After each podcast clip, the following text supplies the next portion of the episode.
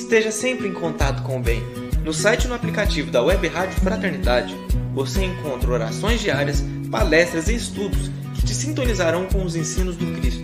Para acessá-los, basta entrar no site www.radiofraternidade.com.br ou baixar o aplicativo da Rádio Fraternidade. Neles, você pode ouvir a rádio em tempo real ou acessar o nosso acervo. Web Rádio Fraternidade, a emissora do bem na internet.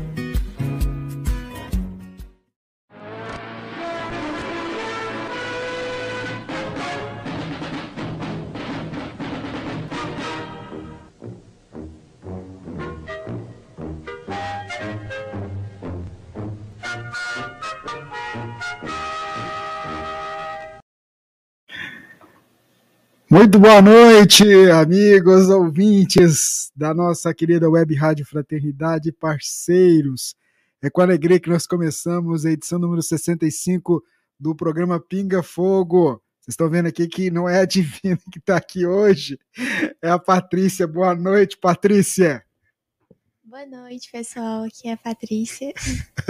Ela tá nervosa. É, a Divina não pode estar com a gente hoje, mas eu não tô sozinho, viu, Jorge Alahá? Seu microfone. Você está muito bem acompanhado. Boa noite, Patrícia. Boa noite. Você cortou o cabelo, minha filha.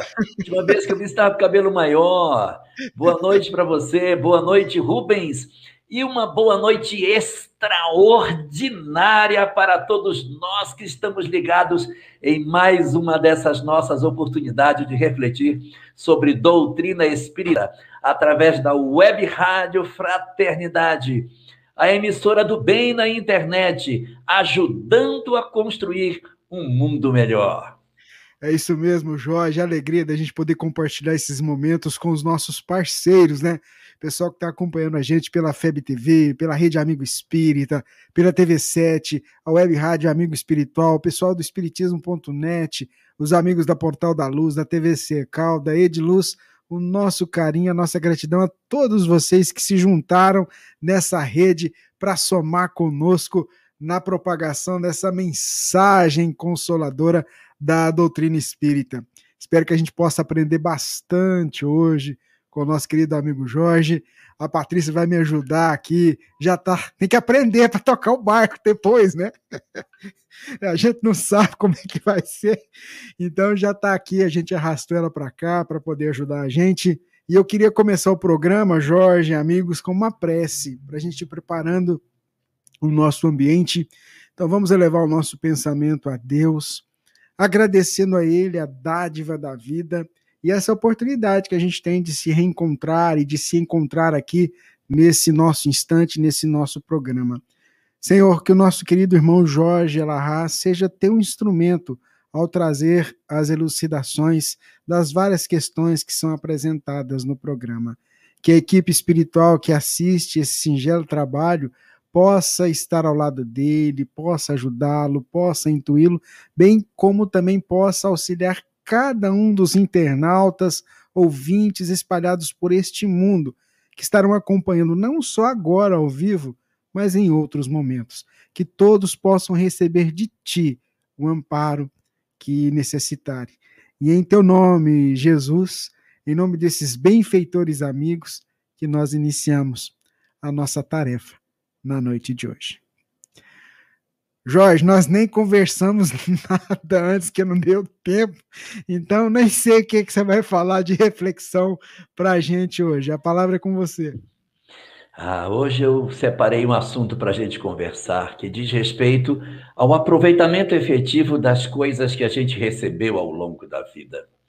Nós, às vezes, somos dotados de uma característica muito infeliz e que nos afasta de um sentimento mais pleno da presença de Deus nos nossos corações. Esse sentimento se chama gratidão. Muitos de nós sofremos dessa doença, a ingratidão, a dificuldade de reconhecermos os benefícios que recebemos, o amor que nós somos, é, que nos devotam, a possibilidade de nós realmente conseguirmos fazer nas nossas histórias de vida mudanças significativas a partir da compreensão do que a gente recebeu. Às vezes a gente entra na existência vive uma existência inteira e não nos damos conta, meu Deus, do quanto nós recebemos. Temos olhos apenas para aquilo que a gente não teve. Na ideia de que, de repente, por aquilo que nós não recebemos, isso seja um indicativo de que Deus nos ama. Não nos ama. Mas, na verdade, o amor de Deus está representado por aquilo que a gente recebe e por aquilo que a gente também pede e não tem. Porque em todas essas manifestações, se a gente pediu e Deus não nos concedeu, é porque isso era o melhor para nós. E nós, muitas vezes, nos tornamos ingratos. Ingratos com aqueles que nos ofereceram algo e que a gente não valorizou porque olhamos para o que não temos. Ao invés de nós nos concentrarmos naquilo que a vida nos concedeu, nós olhamos para aquilo que a vida não nos deu. E nossos pais, que muitas vezes ofereceram tanto de si para que nós fôssemos o que somos, não são reconhecidos, não são percebidos por nós. Nossos amigos, nossos professores, nossos familiares que se devotam e a gente não percebe, abre o guarda-roupa, a roupa está limpa, senta na mesa, a comida está pronta, procura pelas coisas, elas estão guardadas no lugar. E não nos damos conta do esforço que os outros fazem de maneira silenciosa, sem que a gente muitas vezes perceba, mas eles enchem as nossas vidas de uma paz. Que paz é essa? A paz de, de repente, não precisarmos nos preocupar com todas as coisas, mas os nossos corações ingratos se debruçam no muro para olhar aquilo que a vida não nos deu e não olhamos para aquilo que a vida nos deu. Achamos que Deus não nos ofereceu o que queríamos e não nos damos conta de poder agradecer para aqueles que nos ofereceram coisas tão importantes para nós. Que coisas são essas? Aquilo que o dinheiro não compra. O que o dinheiro compra é mais fácil de se adquirir. A comida na mesa, o dinheiro compra. A casa arrumada, o dinheiro compra.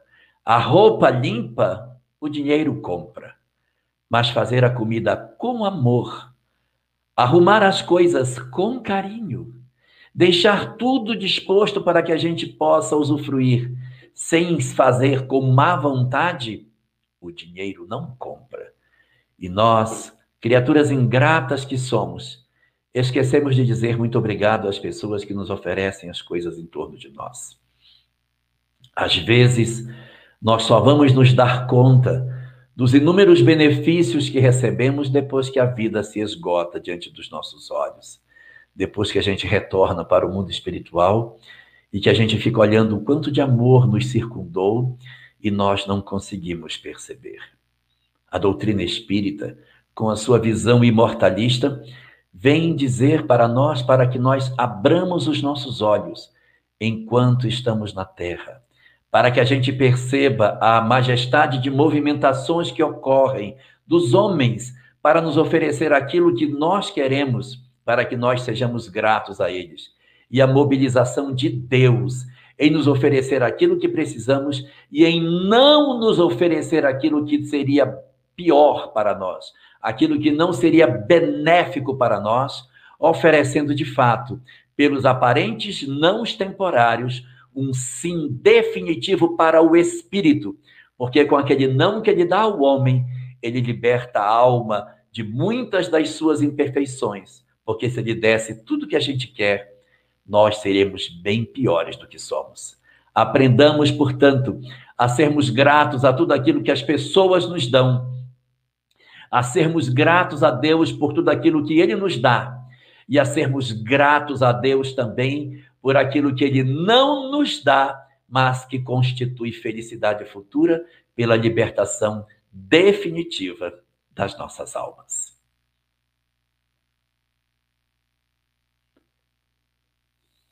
Muito bem, seu Jorge. Gostei dessa reflexão de hoje. Viu? A gente realmente não, não agradece aquelas pessoas que às vezes são até assim. É, passam, a gente não, não, não dá valor mesmo. Muito bacana. Vamos lá, Patrícia. Você vai fazer a primeira pergunta para o Jorge Alahá. Vamos lá.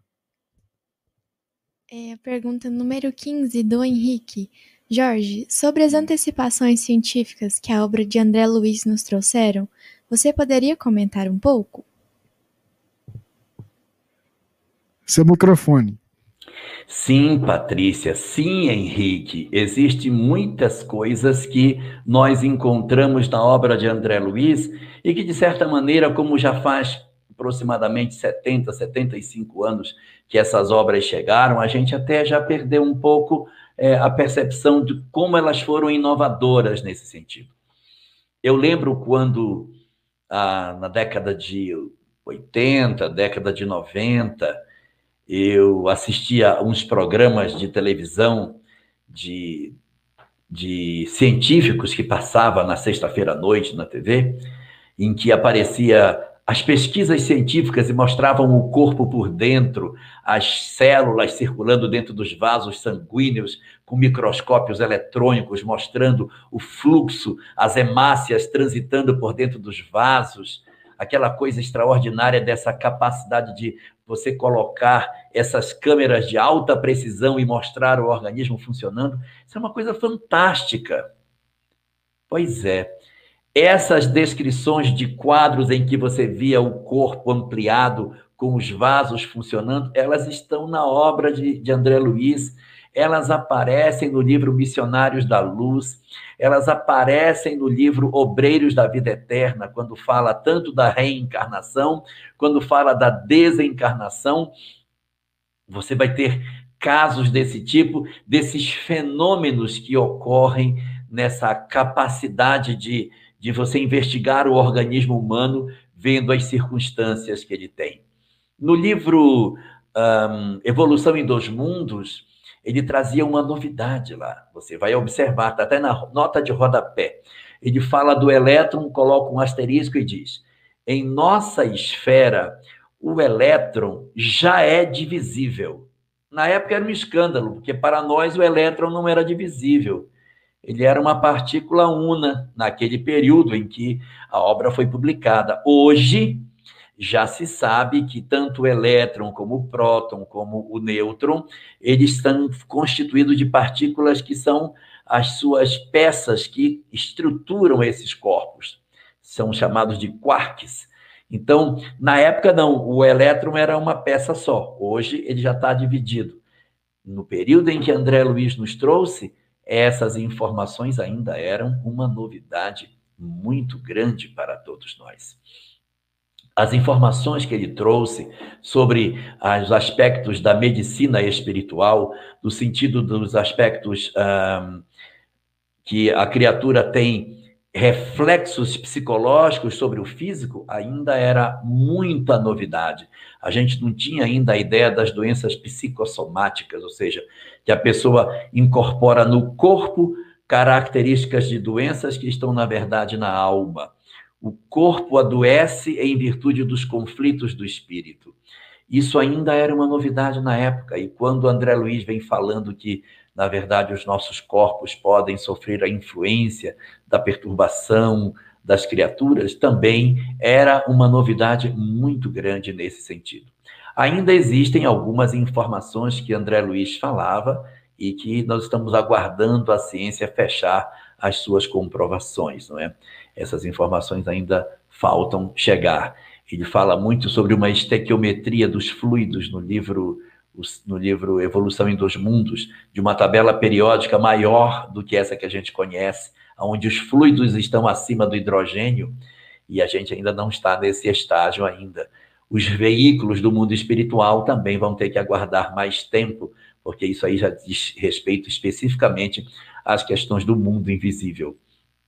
Mas foram muitas as informações que ele nos trouxe sobre o nosso próprio mundo físico com relação às realidades científicas dele. Agora, com relação ao mundo espiritual, meu Deus, são incontáveis as contribuições que André Luiz nos trouxe sobre a vida do outro lado do mundo, do muro.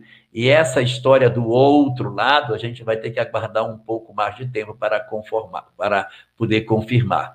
Mas as discussões científicas, os avanços científicos dele, eles continuam sendo encontrados mesmo que a gente tenha resistência para uma compreensão da imortalidade, a ciência vai se impondo e você vai procurando e vai checando determinadas coisas. Existe um, um vídeo chamado O Grito Silencioso, produzido por um médico norte-americano, e que comenta sobre a gravidez e a interrupção da gestação provocada. Existe uma obra de André Luiz, não vou lembrar aqui, mas acho que é No Mundo Maior, se eu não me engano, que tem uma cena no, no livro que é exatamente igual àquela que o médico registrou nos seus, nas suas ultrassons, dando uma convicção muito mais efetiva daquilo que os espíritos apresentavam num período muito anterior daquilo que a ciência poderia imaginar.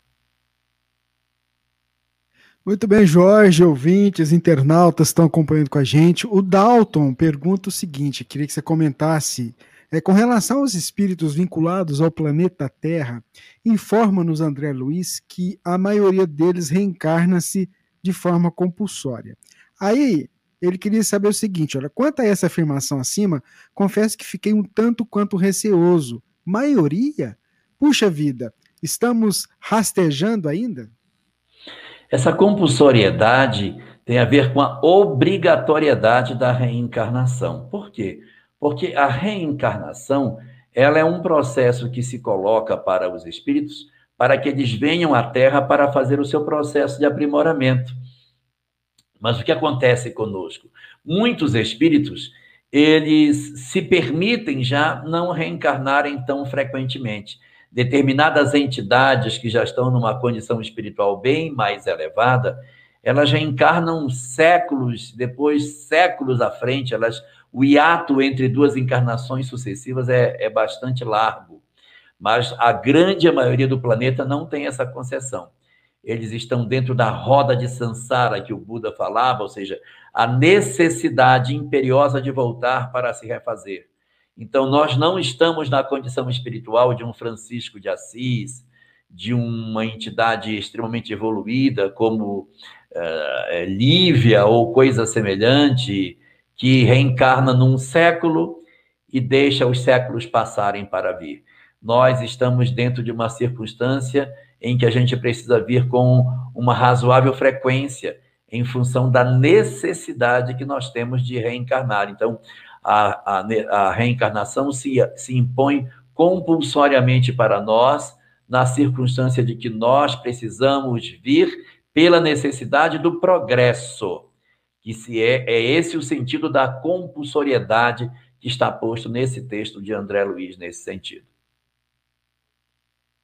Muito bem, esse é o Pinga Fogo, edição número 65, dia 19 de julho de 2021. Uma alegria ter os nossos ouvintes também aí acompanhando pela Web Rádio Fraternidade, a nossa emissora do bem. E a Patrícia vai fazer a próxima pergunta. Patrícia. A próxima pergunta é a 13. É, o que posso fazer para vencer meu egoísmo? É o título. Aí a pergunta: Não estou sabendo lidar com algumas situações. Sinto muitos ciúmes e isso tem prejudicado meu relacionamento. Não sou de brigar e fazer escândalos, mas choro muito e sinto muita dor. Sei que não posso agir assim, que preciso praticar o desapego, mas não sei como agir e me sinto muito mal por isso. Fico com raiva de mim. E aí, Jorge? É, olha, como é o nome dela, Patrícia? O nome não tá aqui. Acho que ela não. Acho que eu, na hora de anotar a pergunta, perdi o nome. Desculpa. Tá bom. Olha só. O primeiro passo para o processo de mudança é a descoberta de onde nós estamos. Nós só podemos começar a caminhar quando eu souber onde eu estou no mapa. Imagina que uma pessoa tem que caminhar, mas o GPS dela está girando e ela não sabe onde ela está. Como é que ela vai andar? Então, às vezes, a gente se ilude, a gente acha que está muito certo, a gente acha que está correto, a gente acha que só faz as coisas certas. Quando a gente está nesse estágio de ter muita certeza sobre as nossas certezas, são os passos mais perigosos que a gente dá, porque a gente se ilude sobre o que a gente está fazendo e você já deu uma caminhada imensa. Ai, quem me dera poder estar nessa sua condição de já perceber a imperfeição moral com bastante nitidez. Você já descobriu que você tem problema de apego. Você já descobriu que você tem dificuldade de, de lidar com as pessoas. É, psicologicamente, existe um, um tratamento que as pessoas dão para essa circunstância, um nome que se dá para isso, chamado narcisismo. Não é chamado de egoísmo, chama narcisismo. A gente puxa as pessoas para perto de nós e não aceita dividi-las. Briga quando alguém toma queira, quer dividir a atenção dessa pessoa que a gente considera importante. E realmente isso gera sufocação, gera uma dificuldade de relacionamento, as pessoas fogem da nossa presença, você se torna uma pessoa difícil de conviver. Como trabalhar? Que é o que você quer saber. Você precisa descobrir os gatilhos. O que, que são os gatilhos? Quais são as situações que deflagram o seu comportamento indesejável? Então, não adianta você dizer assim, nossa, quando eu me vi, eu já estava gritando. Aí já não adianta mais, porque já se instalou o sentimento dentro de você. Então a gente precisa descobrir os gatilhos. O que é que a pessoa faz que provoca em mim a irritação? O que é que ela faz que detona em mim uma ação quase que instintiva de agredir porque a pessoa não está me dando a atenção que eu gostaria de receber? Então, a identificação dos gatilhos é fundamental para que a gente comece a trabalhar no sentido de desarmar esses gatilhos para que eles não aconteçam. Esse é o ponto número um. O ponto número dois é descobrir que é doído dizer, mas ninguém é de ninguém. Aceitar que nós somos seres individuais e que as pessoas têm o direito de terem as suas próprias histórias e que elas não nos pertencem é o grande aprendizado. É um processo, na verdade, que decorre de uma carência. Eu tenho uma carência tão profunda, uma sensação de abandono tão imensa, que quando eu amo alguém, eu quero colocar esse alguém numa gaiola para que ele não saia de perto de mim. É uma forma de amar ainda primitiva na forma da posse. E para que a gente exercite isso, a gente precisa dizer: eu me basto. Eu não preciso depender da necessidade do outro para que eu seja feliz. Nós queremos transferir as nossas necessidades para os outros, como se os outros tivessem que nos preencher. Eu deposito na mão dos outros a necessidade de me fazerem feliz. E ainda digo assim: sabe por que, eu não sou feliz? Porque você não me faz feliz. Então nós colocamos um peso enorme nas costas do companheiro, da companheira, que nós exigimos que ela nos faça feliz, que ele nos faça feliz, como se essa fosse a responsabilidade do outro. Então, depois de descobrirmos o gatilho, a segunda descoberta que precisamos fazer é que as pessoas não nos pertencem. Elas não são nossas posses. Nós podemos conviver com alguém, nós podemos dividir a vida com alguém, podemos amar as pessoas, mas a gente tem que garantir com que as pessoas tenham o direito de escolher as suas vidas.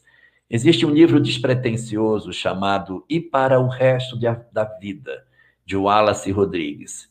É um livro muito simples, muito curtinho, mensagem de uma página.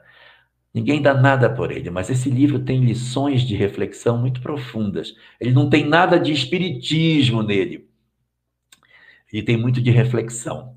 Então, cada história é uma historinha curtinha que o personagem central vai contando. E tem um capítulo chamado O Pintinho. Então, o Pintinho é uma história de uma menina que, quando ela era criança, ela gostava de ver os pintinhos no quintal. E ela corria atrás dos pintinhos, ela segurava o pintinho e o pintinho esperneava na mão dela e fugia. E ela dizia: Puxa, mãe, eu queria tanto que o pintinho ficasse comigo, mas eles fogem. Aí a mãe dela disse: Eu vou ensinar você a que o pintinho fique com você. Abra a mão e não feche. Aí ela botou a mão aberta. Aí a mãe veio com o pintinho, colocou o pintinho. Agora não feche a mão e deixa de sentir o calor da sua mão. Aí colocou, aí o pintinho sentiu o calor da mão e ficou quietinho.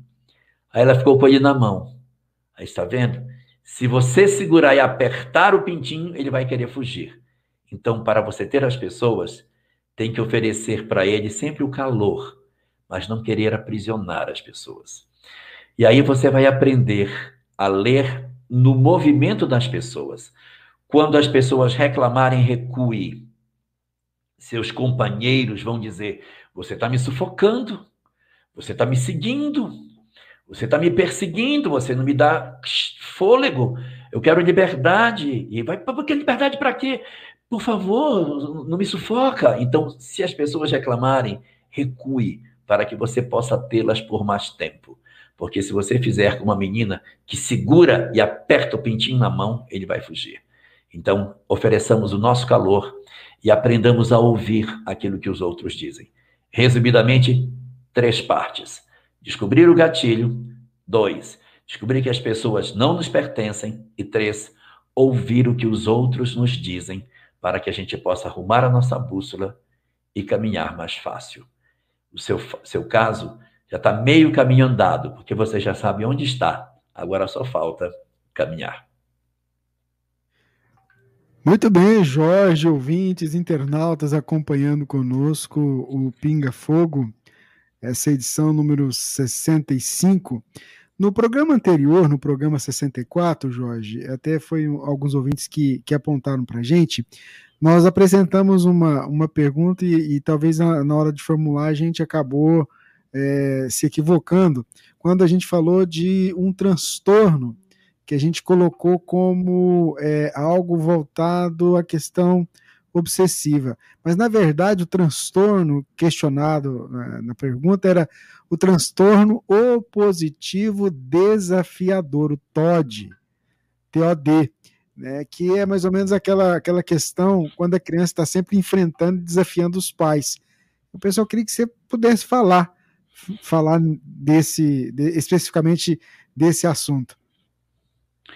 É, isso aí, esse transtorno vai exigir muita habilidade dos pais. Por quê? Porque ele muito frequentemente decorre de laços que não são os laços mais saudáveis em termos espirituais. Existe, da parte do inconsciente da criança, uma certa rejeição da autoridade paterna, da autoridade materna.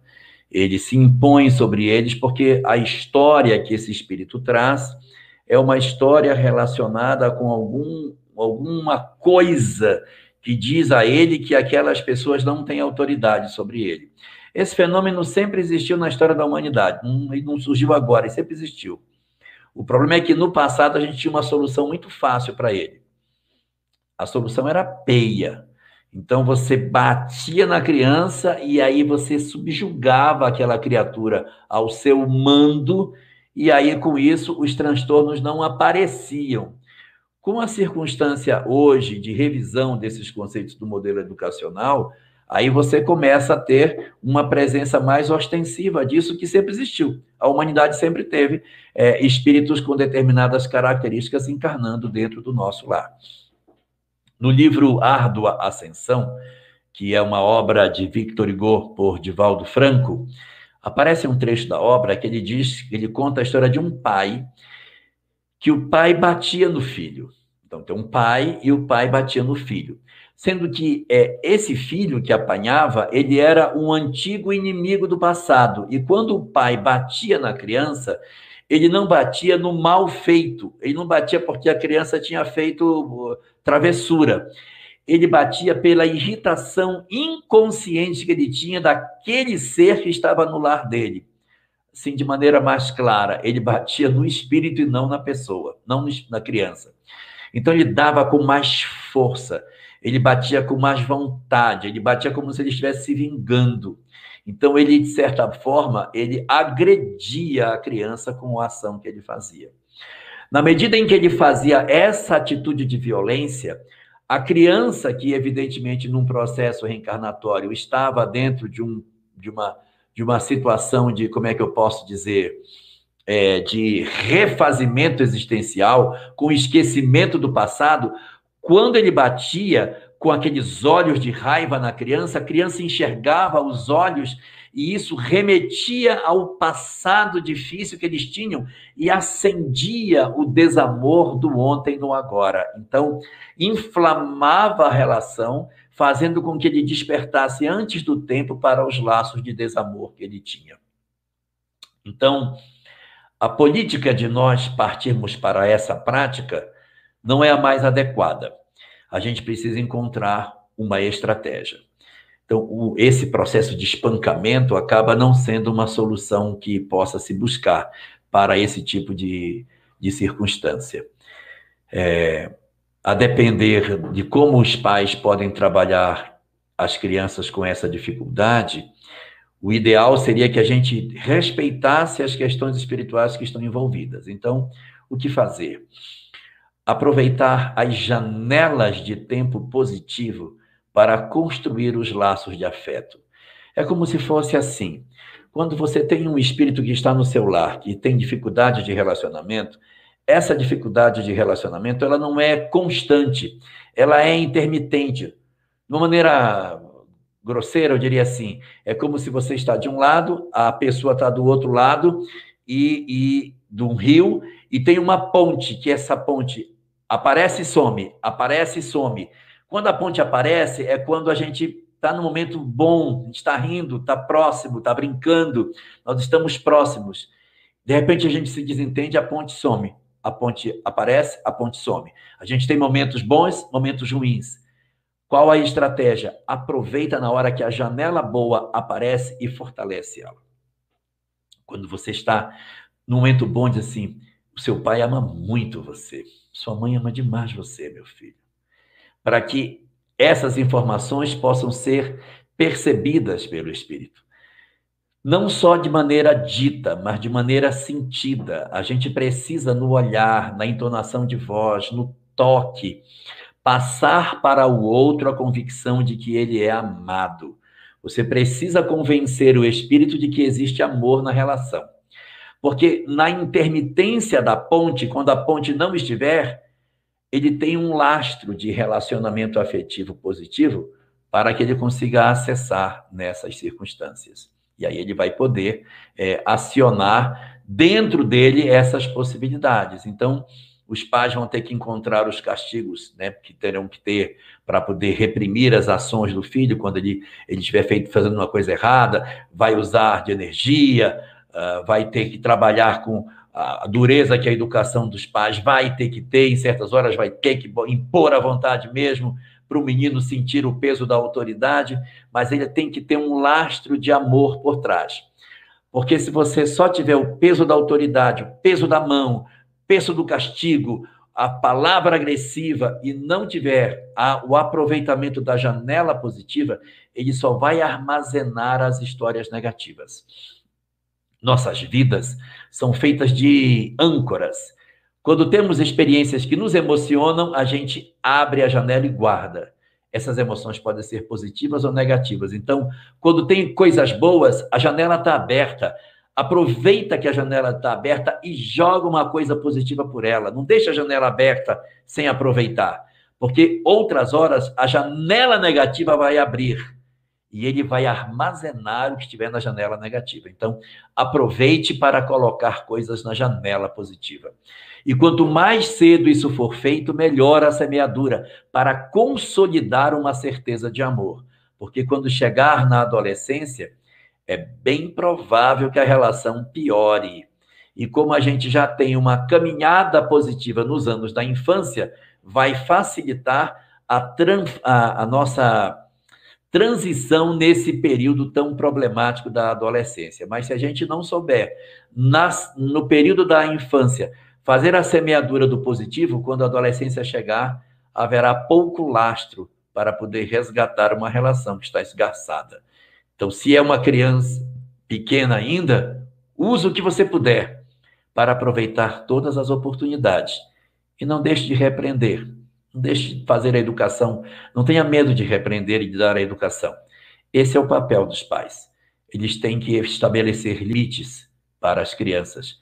Limite com amor. Se tiver que reprimir, reprima, mas cuidado com o ódio para não acender sentimentos negativos do ontem para o hoje.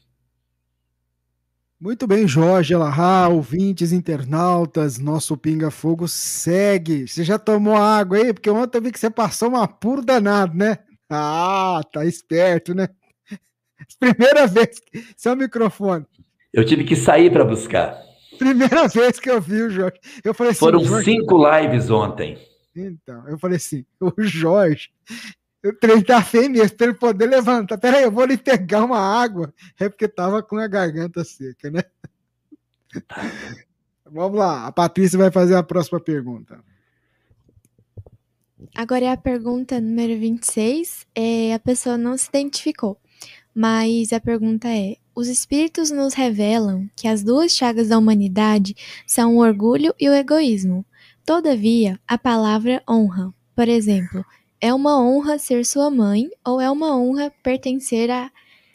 E fazer parte, né? E fazer parte dessa empresa. Não seria um orgulho disfarçado? Obrigada e abraços fraternais a vocês. É, a questão do, do orgulho aí colocado não é esse, não é esse sentido. O orgulho colocado é o sentimento de superioridade sobre as outras pessoas. É quando eu olho as pessoas de cima para baixo e eu acho que eu sou uma pessoa diferente dos outros, eu acho que eu sou melhor do que os outros. Quando eu olho para as pessoas e tenho a sensação de que eu sou melhor do que o outro, é isso que é o orgulho. Então você passa na rua e vê uma pessoa numa condição socialmente mais frágil do que a sua, você tem a tendência de olhar e dizer: eu sou mais importante do que ele. E o cristianismo faz é o esmagamento desse pensamento. Para a doutrina espírita não existe ninguém e nada que seja superior a ninguém. Ninguém. Nós somos todos absolutamente iguais. Os que têm mais, os que têm menos, os que conhecem mais, os que conhecem menos, todo mundo é a mesma coisa. E de, Jesus deixou isso muito claro na parábola dos trabalhadores da vinha, aquela que a gente chama de trabalhadores da última hora. Teve gente que trabalhou mais, tem gente que trabalhou menos, os musculosos, os magrinhos, os doentinhos, todo mundo. No final, quanto é que cada um vale? Todo mundo vale um denário. Então, eu tenho o valor de um denário. O Rubens vale um denário. Patrícia vale um denário. Todo mundo vale um denário. Divina vale um denário. O cara que está na rua, deitado na, no chão, morando na rua, ele é para Deus um denário. Todos somos um denário. É essa concepção que é a negativa do orgulho. Quando se fala que a gente tem que acabar com o orgulho, é essa visão de que é, eu sou mais do que os outros, mas eu me sentir honrado por determinadas coisas não constitui orgulho. Eu dizer assim, minha mãe, eu tenho o maior orgulho de ser seu filho, mas esse orgulho é satisfação, é no sentido de prazer disso existir. Eu não estou olhando e dizendo que as outras pessoas não valem nada. O orgulho que nos prejudica, no sentido lato da palavra, é o sentimento de superioridade em que eu olho para o outro e digo: eu sou maior do que você. Quando eu acho que eu sou maior do que os outros, ai, coitadinho de mim. E só para concluir, eu resgataria aqui uma fala que está no comecinho do Evangelho de Mateus, no capítulo 18, quando os discípulos procuram Jesus e dizem: Mestre, quem de nós é o maior no reino dos céus? E o Cristo propõe como medida uma criança e disse: Aquele dentre vós que não for semelhante a ela, nem sequer entrará no reino dos céus, que dirá ser o maior. Então é a simplicidade, é o despir-se de todas as vaidades que vai garantir para nós a condição de sermos grandes. Quanto menores nós nos fazemos, de nos sentir iguais a todos, sem a pretensão de termos nenhum tipo de exclusividade. Às vezes a gente, quando é espírita, assim, puxa, mas o meu vizinho está tão bem, eu estou tão mal. Eu que sou espírita, estou ruim, o cara está bem. O que está ruim ele, então eu bem? Já estou achando que eu tenho algum tipo de mérito pelo conhecimento que eu possuo. Isso é orgulho. Mas dizer para a nossa mãe, mãe, meu maior orgulho é poder ter o seu nome no, no meu nome. Essa é a maior alegria que eu tenho. Então, isso, na verdade, não é o orgulho que desconstrói, é o orgulho que está, na verdade, escondendo uma outra palavra. Aí é o sentido da gratidão por aquilo que a vida nos dá. Aí é positivo. Muito bem, Jorge, ouvintes, internautas, vamos seguindo com o nosso Pinga Fogo, edição número 65. O João está acompanhando a gente, Jorge, e ele queria saber o seguinte: gostaria de saber se a dor física de uma enfermidade ela é sentida na mesma intensidade pelo espírito. Pois senti uma dor insuportável na última semana e achei que o espírito também estava sofrendo. Lembrando que eu, chorando, pedi ajuda aos espíritos de luz e fui atendido e dormi bem depois. O que, que você pode dizer para o João? Não, são duas coisas distintas. Às vezes dói o corpo e não dói a alma, e às vezes não dói o corpo e dói a alma. O que costuma acontecer é um processo de integração entre os dois. Nós temos muito a tendência de querer separar o homem assim, como se ele fosse físico e fosse espiritual. E cada vez mais se consolida a compreensão de que o homem é um ser integral. Espírito reage na mente, que reage no corpo, que reage no espírito.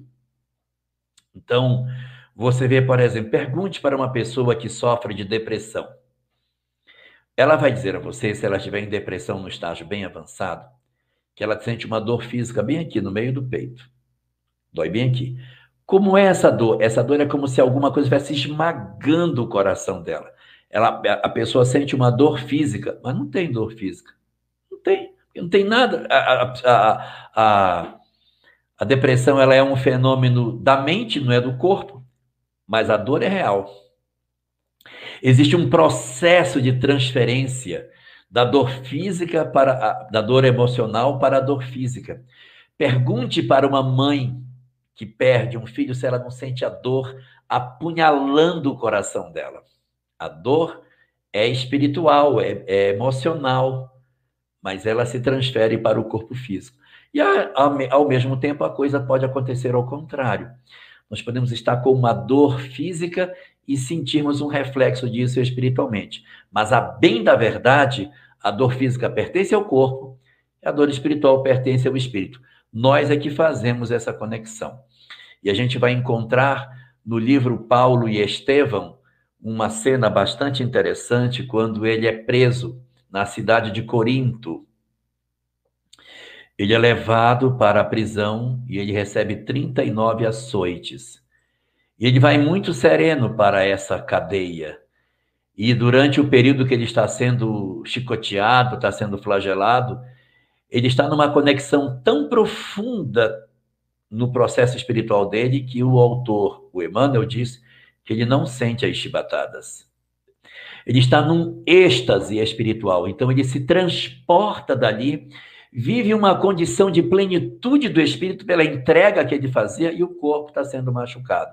Então, nessa hora, ó, a gente fez uma desconexão entre corpo e espírito. Então, vai depender muito de nós termos essa capacidade de desconectarmos, mas as nossas circunstâncias humanas acabam conectando uma coisa física com as coisas espirituais.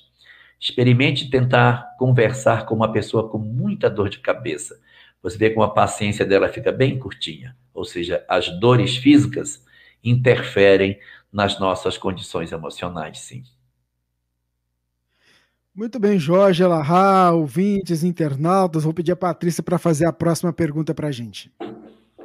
A próxima pergunta é da Ana Lúcia, de Recife.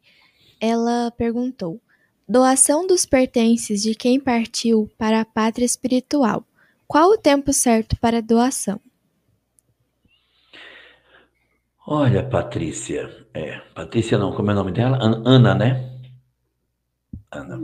Isso. Não existe um tempo certo para isso acontecer. Isso depende da nossa própria consciência.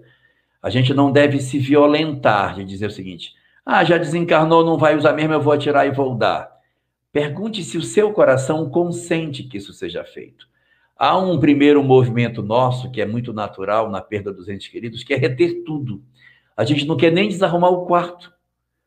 A gente não quer nem mexer em nada, porque a pessoa deixou, às vezes, uma roupa é, virada do avesso em cima da cama. O filho desencarnou, deixou roupas suadas dentro do guarda-roupa. E você não quer mexer naquilo, que aquilo tem a história dele.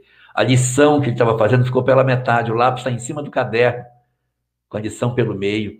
Então, essas coisas às vezes são bem difíceis, porque a gente tem uma dificuldade muito grande de lidar com essas mudanças. Então, o tempo para doar vai depender de cada um de nós. Como que a gente deve fazer? A gente tem que saber que mais cedo ou mais tarde o ideal é a gente se desprender dessas coisas, porque elas não serão mais úteis em casa. Determinadas peças não serão mais usadas em casa, não vou ter mais nem ninguém para usar aquelas peças. Elas não serão mais úteis naquele ambiente. Só que o meu coração ainda não consente que seja feito. Então, não se violente. Espere que o seu coração consinta. O natural é que a gente vá acomodando dentro de nós essas convicções e esse processo de doação, ele não seja feito de uma vez só, viu? Ele é feito em ondas. A gente um dia chega e diz: Eu acho que eu posso dar algumas coisas que tem aqui. E a gente vai lá, retira algumas coisas para doação e diz: Não, o resto que está aqui, não posso doar nada. Isso aqui eu não posso doar. Aí pega aquilo e doa. Aí passa um tempo que depende para cada pessoa, volta e diz: Não, acho que eu já posso dar isso aqui sim. A gente vai sedimentando dentro de nós a certeza de que é, aquela pessoa realmente não vai mais precisar daquilo. É muito comum a gente ter uma resistência a doar, porque parece que você está tirando a pessoa da sua vida. Mas à medida que os dias vão se passando, a gente vai garantindo uma maior serenidade nesse sentido. Então, qual o tempo para isso? Vai depender. Três meses, seis meses, sei lá, nove meses, um ano que a gente precisa para fazer a doação, mas vai depender de cada um. Tem pessoas que mais prontamente conseguem fazer isso e há outros que demoram um pouco mais de tempo para fazer. Não se violente, mas também não se congele. Não crie um santuário dentro de casa que não é bom, porque a gente tem a tendência de se recolher dentro dele para chorar. E esse sentimento às vezes atrapalha o companheiro que partiu. A gente deve respeitar a ausência dele, guardar os pertences que, que digam mais de perto os retratos, né? fotografias, as fotografias, ah, objetos pessoais que ele tinha, que eram realmente característicos dele. Às vezes, não, isso aqui, olha, esse pingente eu vou guardar. Mas as outras coisas a gente pode ir se desfazendo. Não se violente, mas não se demore demais para não fazer um mausoléu dentro de casa. Muito bem, Jorge. O Irã mandou uma pergunta que é a seguinte: olha, não consigo entender como Jesus prometeu ao ladrão na cruz que naquele mesmo dia ele estaria com o mestre no paraíso, no reino dos céus. Se o ladrão, no curto período da crucificação, não poderia ter mérito para isso, não estaria, nesse episódio, validando a teoria de, da graça da salvação defendida pela Igreja Católica? Pergunta do Irã. É, ele foi crucificado entre dois ladrões, né? E quem foi crucificado entre dois ladrões era um malfeitor. Observe que Jesus foi crucificado não porque ele foi entendido como o justo, ele foi interpretado como um malfeitor. Ele foi, foi é, julgado como sendo capaz do, do crime de sedição, traição, querer tomar o regime.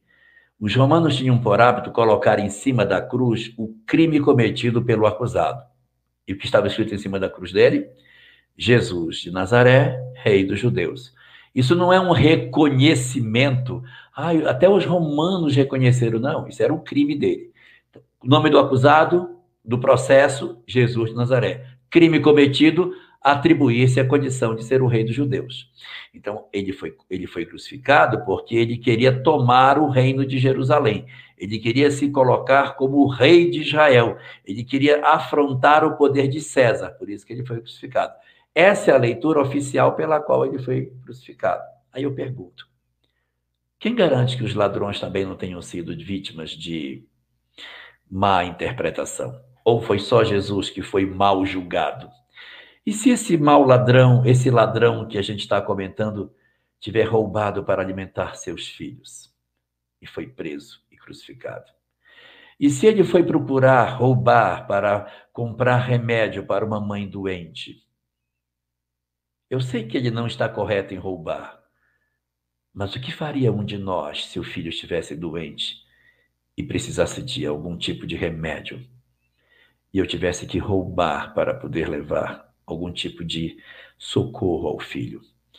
Então, a primeira leitura que a gente tem que fazer é que a gente não sabe a razão pela qual ele foi colocado como ladrão. Ele pode ter sido interpretado dessa forma e não ser uma pessoa perversa, não ser alguém mau.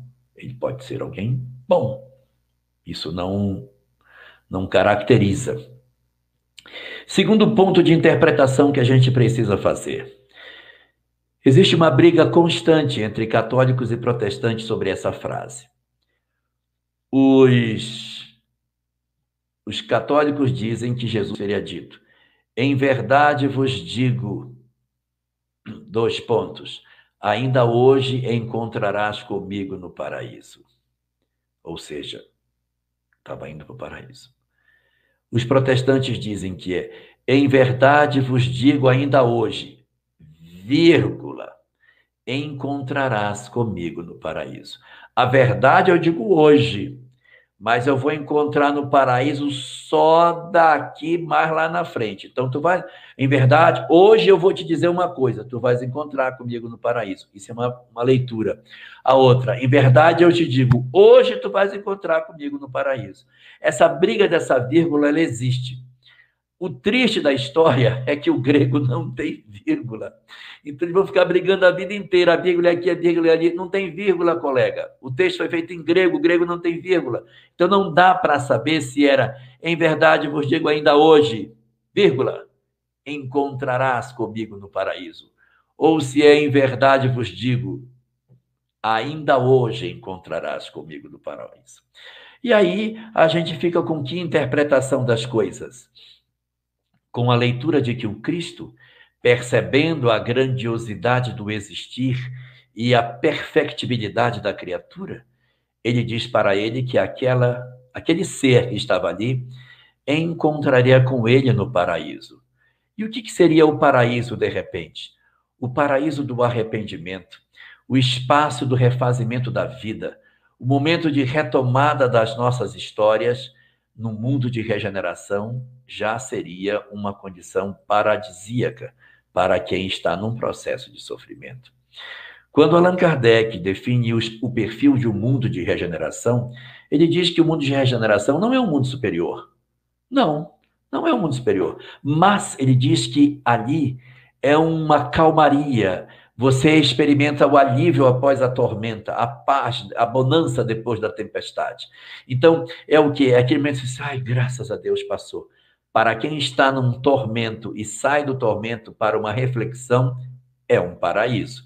Então, você tem aí um leque enorme para você pensar. Ponto número um, seria ele realmente um ladrão de fato? Ponto número dois, Será que foi ele dizer que era hoje ou dizendo hoje que ele encontraria no paraíso? E o terceiro é: que paraíso é esse? Porque, na verdade, a cada estágio evolutivo que nós passamos, nós temos a sensação crescente de que sempre estamos entrando no paraíso. O paraíso do reencontro com a nossa própria consciência e a capacidade de descobrir que estamos equivocados já é uma transformação profunda é um estágio da condição do paraíso, tal como o mundo de regeneração, que nem é mundo superior, é sonhado por todos nós como um estado de graça para o espírito. Este é o nosso Pinga Fogo. Um abraço a todo mundo que está acompanhando aí pelos nossos canais parceiros que retransmitem esse nosso instante de conexão.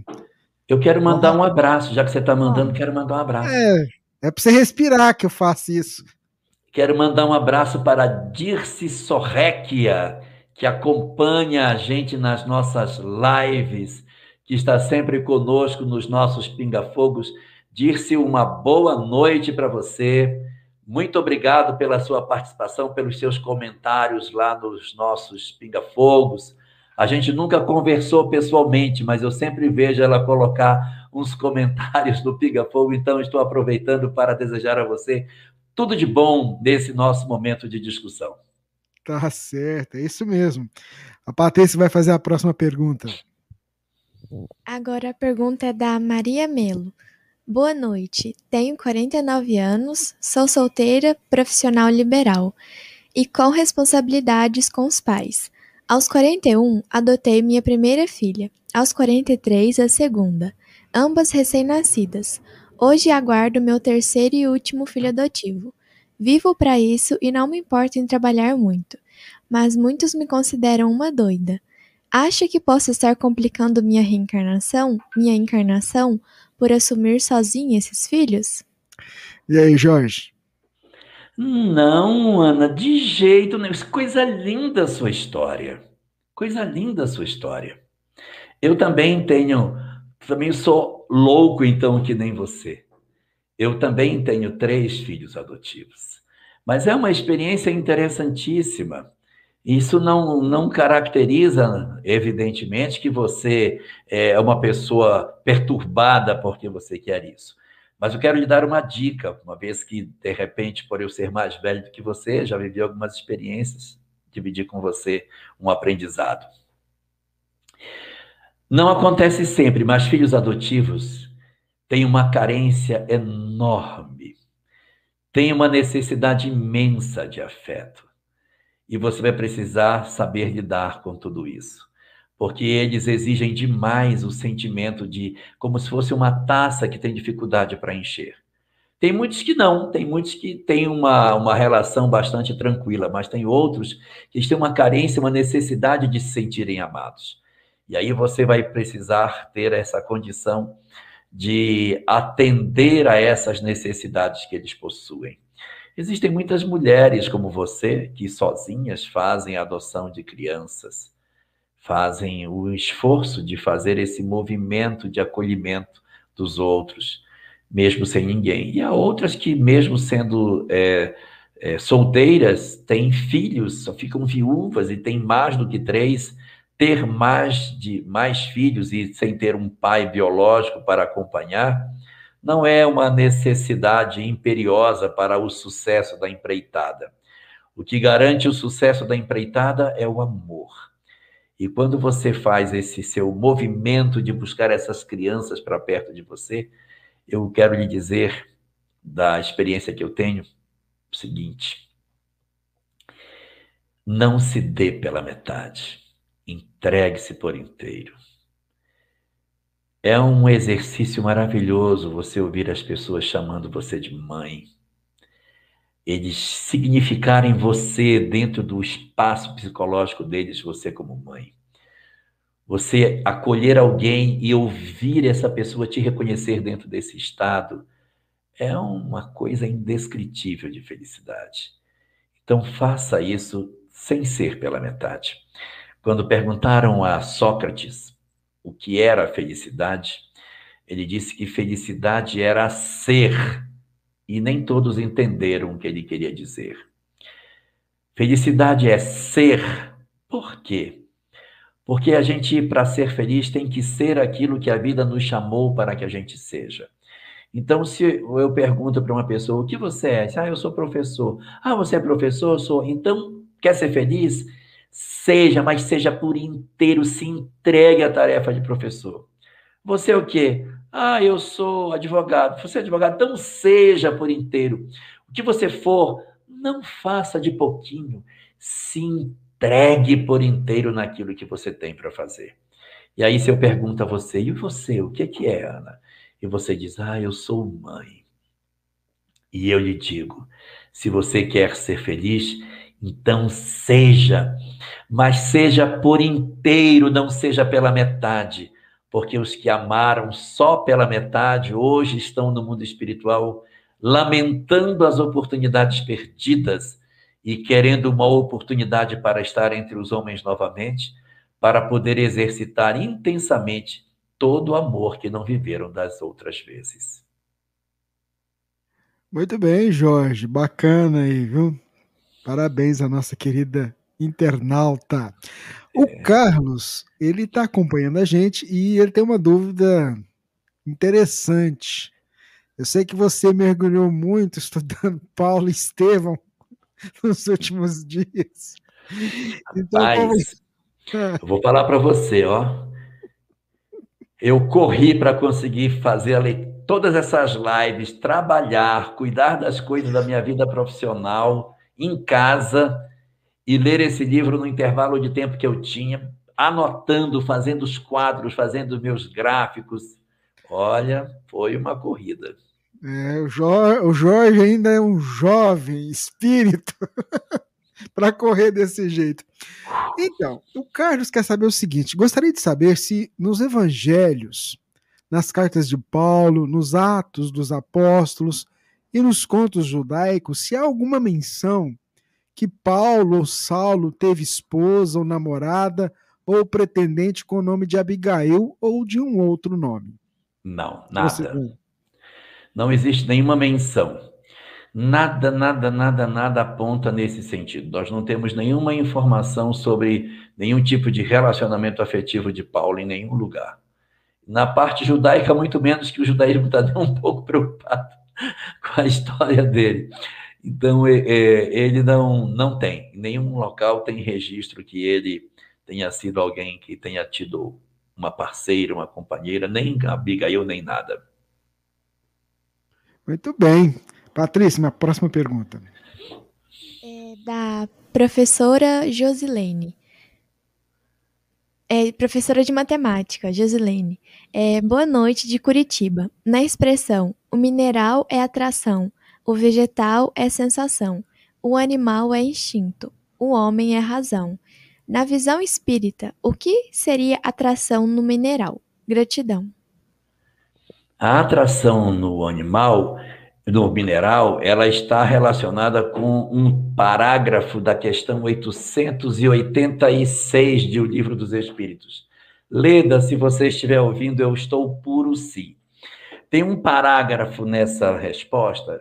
A pergunta não tem nada a ver, a pergunta é assim: o que pensais da esmola? Aí vem a resposta sobre a esmola. Aí, separado da resposta, num parágrafo mais abaixo, venha a, o texto que responde a essa pergunta que foi feita aí pela professora de matemática. Diz Kardec: a lei de atração é o amor para os seres inorgânicos, tanto quanto o amor é a lei de atração para os seres organizados. Então, o amor é a lei de atração para os seres organizados. Então, quando os seres organizados, no caso nós, nos atraímos ou temos amor, isso é a forma de atração. Para os, os minerais, para os seres inorgânicos, os minerais, a lei de atração é o amor para eles. Então, o que, que ela quer dizer nesse texto? O que, que o texto está falando? Que quando um átomo de uma determinada valência procura outro da, da valência que completa a dele, por exemplo, quando dois átomos de hidrogênio se conectam a um átomo de oxigênio para formar a molécula da água, esse modelo de atração é a expressão de amor nesse nível de experiência. Então, você vai fazer o experimentar da atração como sendo o primórdio do amor nessas conexões, porque você vai encontrar determinados é, elementos químicos que não se compõem com outros, eles não se miscigenam, eles não se ligam, eles não possuem facilidade de conexão, enquanto com outros sim. Então, a atração aí são os processos de valência, os fenômenos das reações químicas e aquele fenômeno lá de Mendeleev, professor, aqui, que junta lá os alcalinos, alcalinos terrosos, os, os gases, que, os, os que são relacionados com as valências positivas e negativas e o fenômeno de composição das substâncias compostas. Então, aí está, na atração dos minerais, o início do exercício do aprendizado deles na direção do amor, da congregação, das conexões, formando as moléculas. Isso é o que eles têm para aprender. As conexões, é, as, as possibilidades das ligações covalentes ou as ligações que são dativas, essas são as conexões que estão sendo feitas para iniciar aquilo que eles têm para oferecer no mineral. Quando for para o vegetal, outros aprendizados, aquela parte já está vencida. E assim a gente vai progredindo sequencialmente dentro desse espectro que foi colocado aí na pergunta. Muito bem, Jorge Alahar, ouvintes, internautas, vamos seguindo aqui com Pinga Fogo. A Fabiane está acompanhando a gente e ela tem uma dúvida que é a seguinte: as escrituras apontam que as pessoas mortas não deixarão de existir. mas seus corpos estão em um estado de inatividade, adormecidos, até que suas almas sejam novamente unidas ao mesmo no dia do juízo.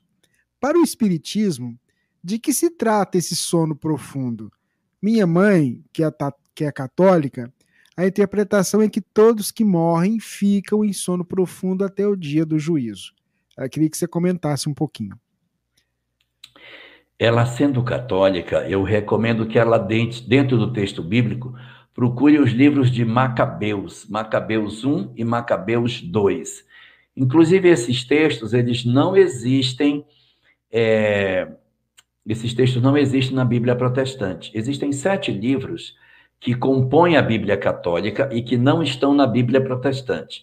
Entre esses sete livros estão o livro de Macabeus 1 e Macabeus 2. Nessas obras são citadas coisas que incomodam os protestantes. Então, esse texto foi retirado. Mas os católicos se agradam deles e, portanto, utilizam esses textos. Nesses textos é dito que a sorte dos espíritos após a morte não está selada e que você pode orar pelos mortos para mudar a condição em que eles estejam. É em cima do texto de Macabeus, do texto de Macabeus, que a Igreja Católica se apoia para criar a imagem do purgatório. Por que, que os protestantes não têm purgatório? Porque eles não têm o livro de Macabeus, onde fala sobre isso. No livro de Macabeus, eles colocam como uma virtude você orar sistematicamente pelos mortos para mudar a situação que eles estão. Ora, se eu posso orar pelos mortos para mudar a situação que eles estão, que é o que justifica dentro da Igreja Católica a missa de sétimo dia, a missa de um mês, a missa de um ano, em que eu oro para interceder pela alma de alguém, é um indicativo de que a sorte dos espíritos não está fechada. É um indicativo de que eles podem progredir no mundo espiritual a partir das orações que nós podemos fazer por eles. Esses conceitos dentro do judaísmo são muito pacíficos. Os judeus têm muito o hábito de orar pelos seus antepassados desencarnados. Isso é prática corrente. Geralmente, as reuniões judaicas sempre se lembram os antepassados quando ela termina assim, essa reunião foi feita em homenagem a fulano, fulano, aí lê todos os familiares que se pediu para interceder. Ora-se de maneira muito sistemática pelos mortos no judaísmo. No cristianismo católico, aproveitando-se o pensamento dos macabeus, traz-se a informação de que é possível alterar a circunstância de, é, do estado de alma dos espíritos após a morte. Então, sendo sua mãe católica, é importante que ela consulte também esses textos. Se ela fosse protestante, ela não teria esses textos para consultar, mas é, os católicos têm. E aí é, eles vão, a gente vai perceber que esse processo do lado de lá diz respeito exatamente a esse fenômeno de progressão. Mas você pergunta também o que significa essa circunstância que diz que após a morte as almas ficam como que no estado de latência esperando a reconexão. É porque existem algumas criaturas que no processo desencarnatório elas acabam se vinculando a esse estado de consciência que não é tão incomum de fugir da realidade, escondendo-se dentro de si mesmas para que não consigam acessar uma realidade mais objetiva.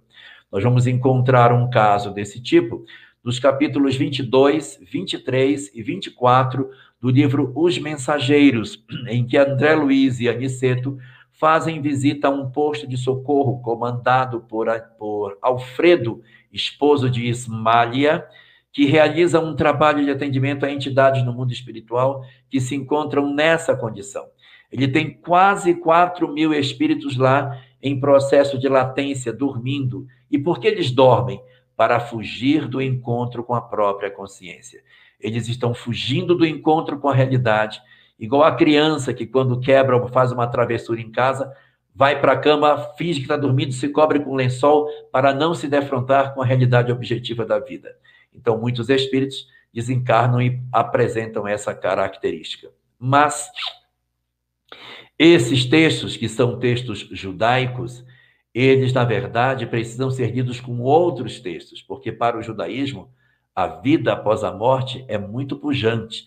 Existe vida plena do lado de lá da existência, embora alguns braços do cristianismo considerem que isso não seja verdade, apoiado nos mesmos textos que os autores deles, que são judeus, dizem que não é exatamente assim. Muito bem, o nosso Pinga Fogo. Vamos seguindo aqui com essa edição de número 65. A Patrícia já selecionou a pergunta ali. Vamos lá, Paty. A próxima pergunta é do Ivan. Sou de São Paulo, sou médium.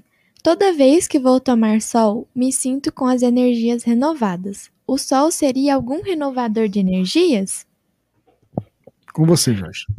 Existe uma colocação desse tipo no livro Missionários da Luz em que o Sol teria um poder de, de certa maneira, quebrar energias negativas que a gente possui. Então, ele sugere, dentro do texto, que ah, quando o Sol nasce pela manhã e existe a luz do Sol, há outras questões que não somente a luz no sentido físico dela, mas a questão energética acaba acontecendo também favorecendo a melhoria das pessoas, a, a dissolução de determinadas energias negativas e todo um conjunto de manifestações relacionadas com essa claridade que invade, espantando ou espancando, como se costuma dizer, a escuridão, fazendo com que haja a efetiva manifestação eh, da claridade nos espaços onde nós nos encontramos. Isso, porém, não pode ser motivo para que a gente se abrace dessa, com essa verdade para pegar uma insolação. Não adianta a gente querer passar o dia inteiro no sol para melhorar espiritualmente, que não funciona. Mas você pode observar que os psicólogos, os terapeutas, quando tem alguém que é depressivo, o que, é que ele recomenda? Exercício ao ar livre. Saia de casa. Vá pegar um sol, vá pegar um banho de sol, não é só pela vitamina D que a pessoa vai buscar, é pelo dom terapêutico que o sol possui de ver cor, ver luz, a iluminação, a, o acesso na nossa retina da luminosidade invade o nosso cérebro, modifica as disposições que a gente tem. Existem alguns estudiosos que falam que países que possuem menor incidência da luz tem maiores taxas de pessoas depressivas. Algumas pessoas levantam isso, não é espiritismo, mas alguns estudiosos levantam essa hipótese, mas o que está escrito no livro Missionários da Luz é que sim, o sol teria poder terapêutico diante das energias maléficas. Muito bem, vamos lá. Vamos seguindo aqui com o Pinga Fogo.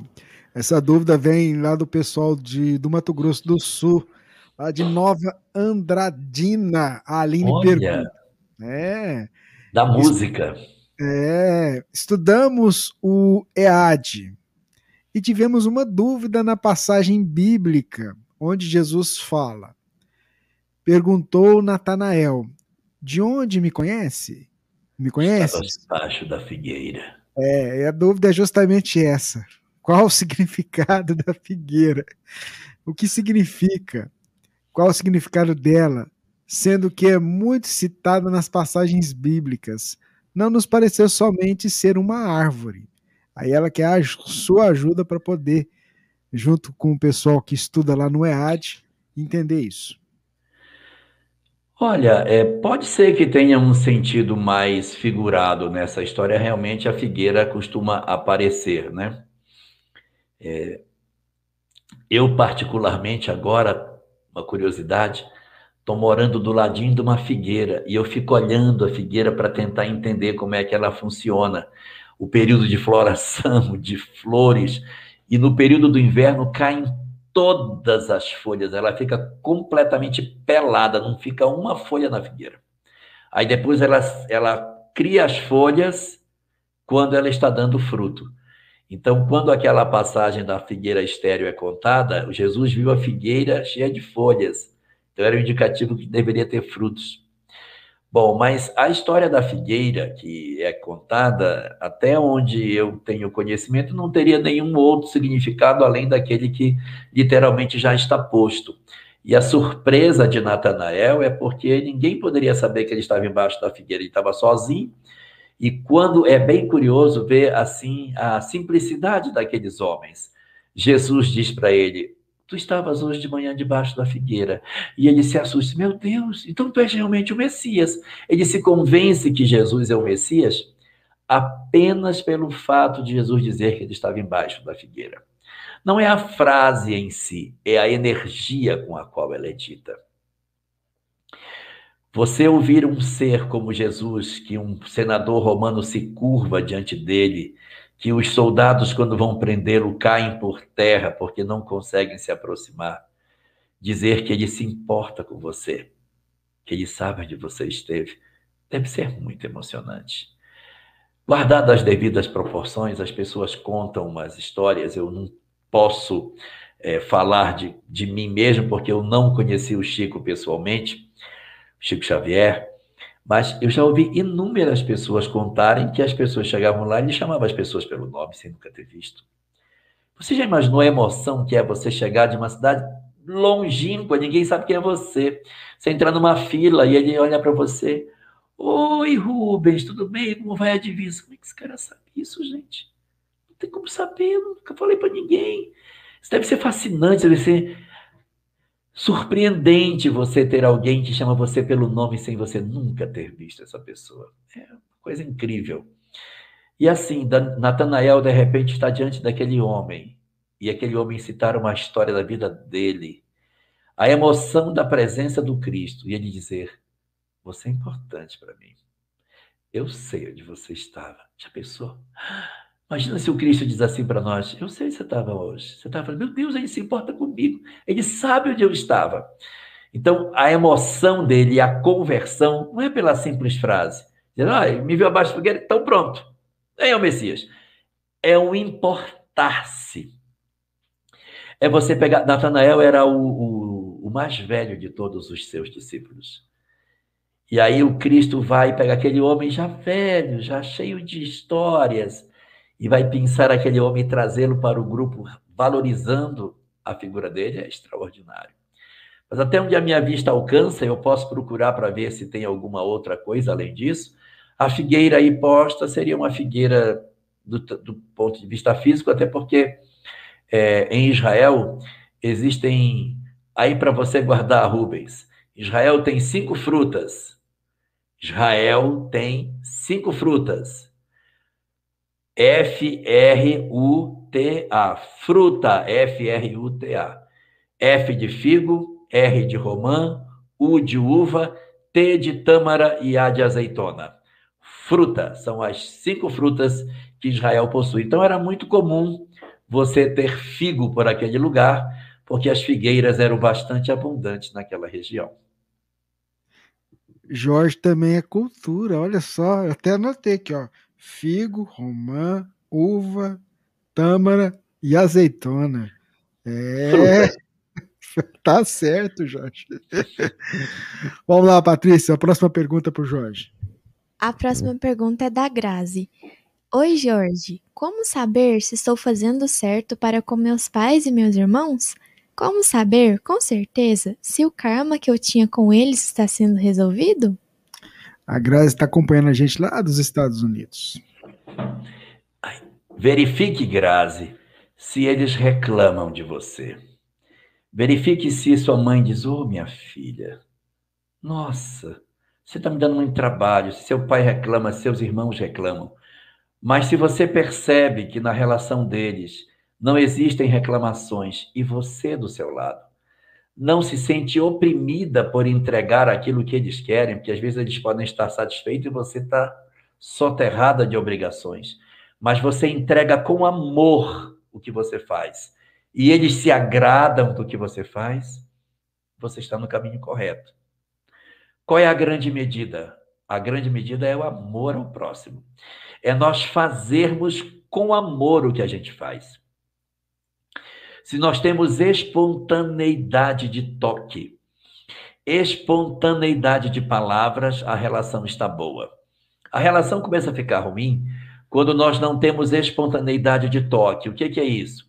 Estamos assistindo televisão e quando o dedinho de um encosta no dedinho do outro, você dá um jeitinho de puxar, porque você não quer ficar encostado na pessoa. Tem problema. Quando você não tem espontaneidade na fala, você não diz para a pessoa tudo que você gostaria de dizer. Tem até vontade de dizer, mas ai, será que sinto assim tão esquisito dizer que eu amo assim, coisa. Se não tem espontaneidade, ainda tem caminhos a percorrer no afeto. A gente vence essas dificuldades quando a nossa maneira de conversar, aquilo que a gente diz é espontâneo no sentido do afeto e não existem expressões de amor que a gente não utiliza. Então, se você quer saber se você está se saindo bem na relação, consulta essas coisas. Se seus pais forem idosos, observe se você está cuidando deles de verdade.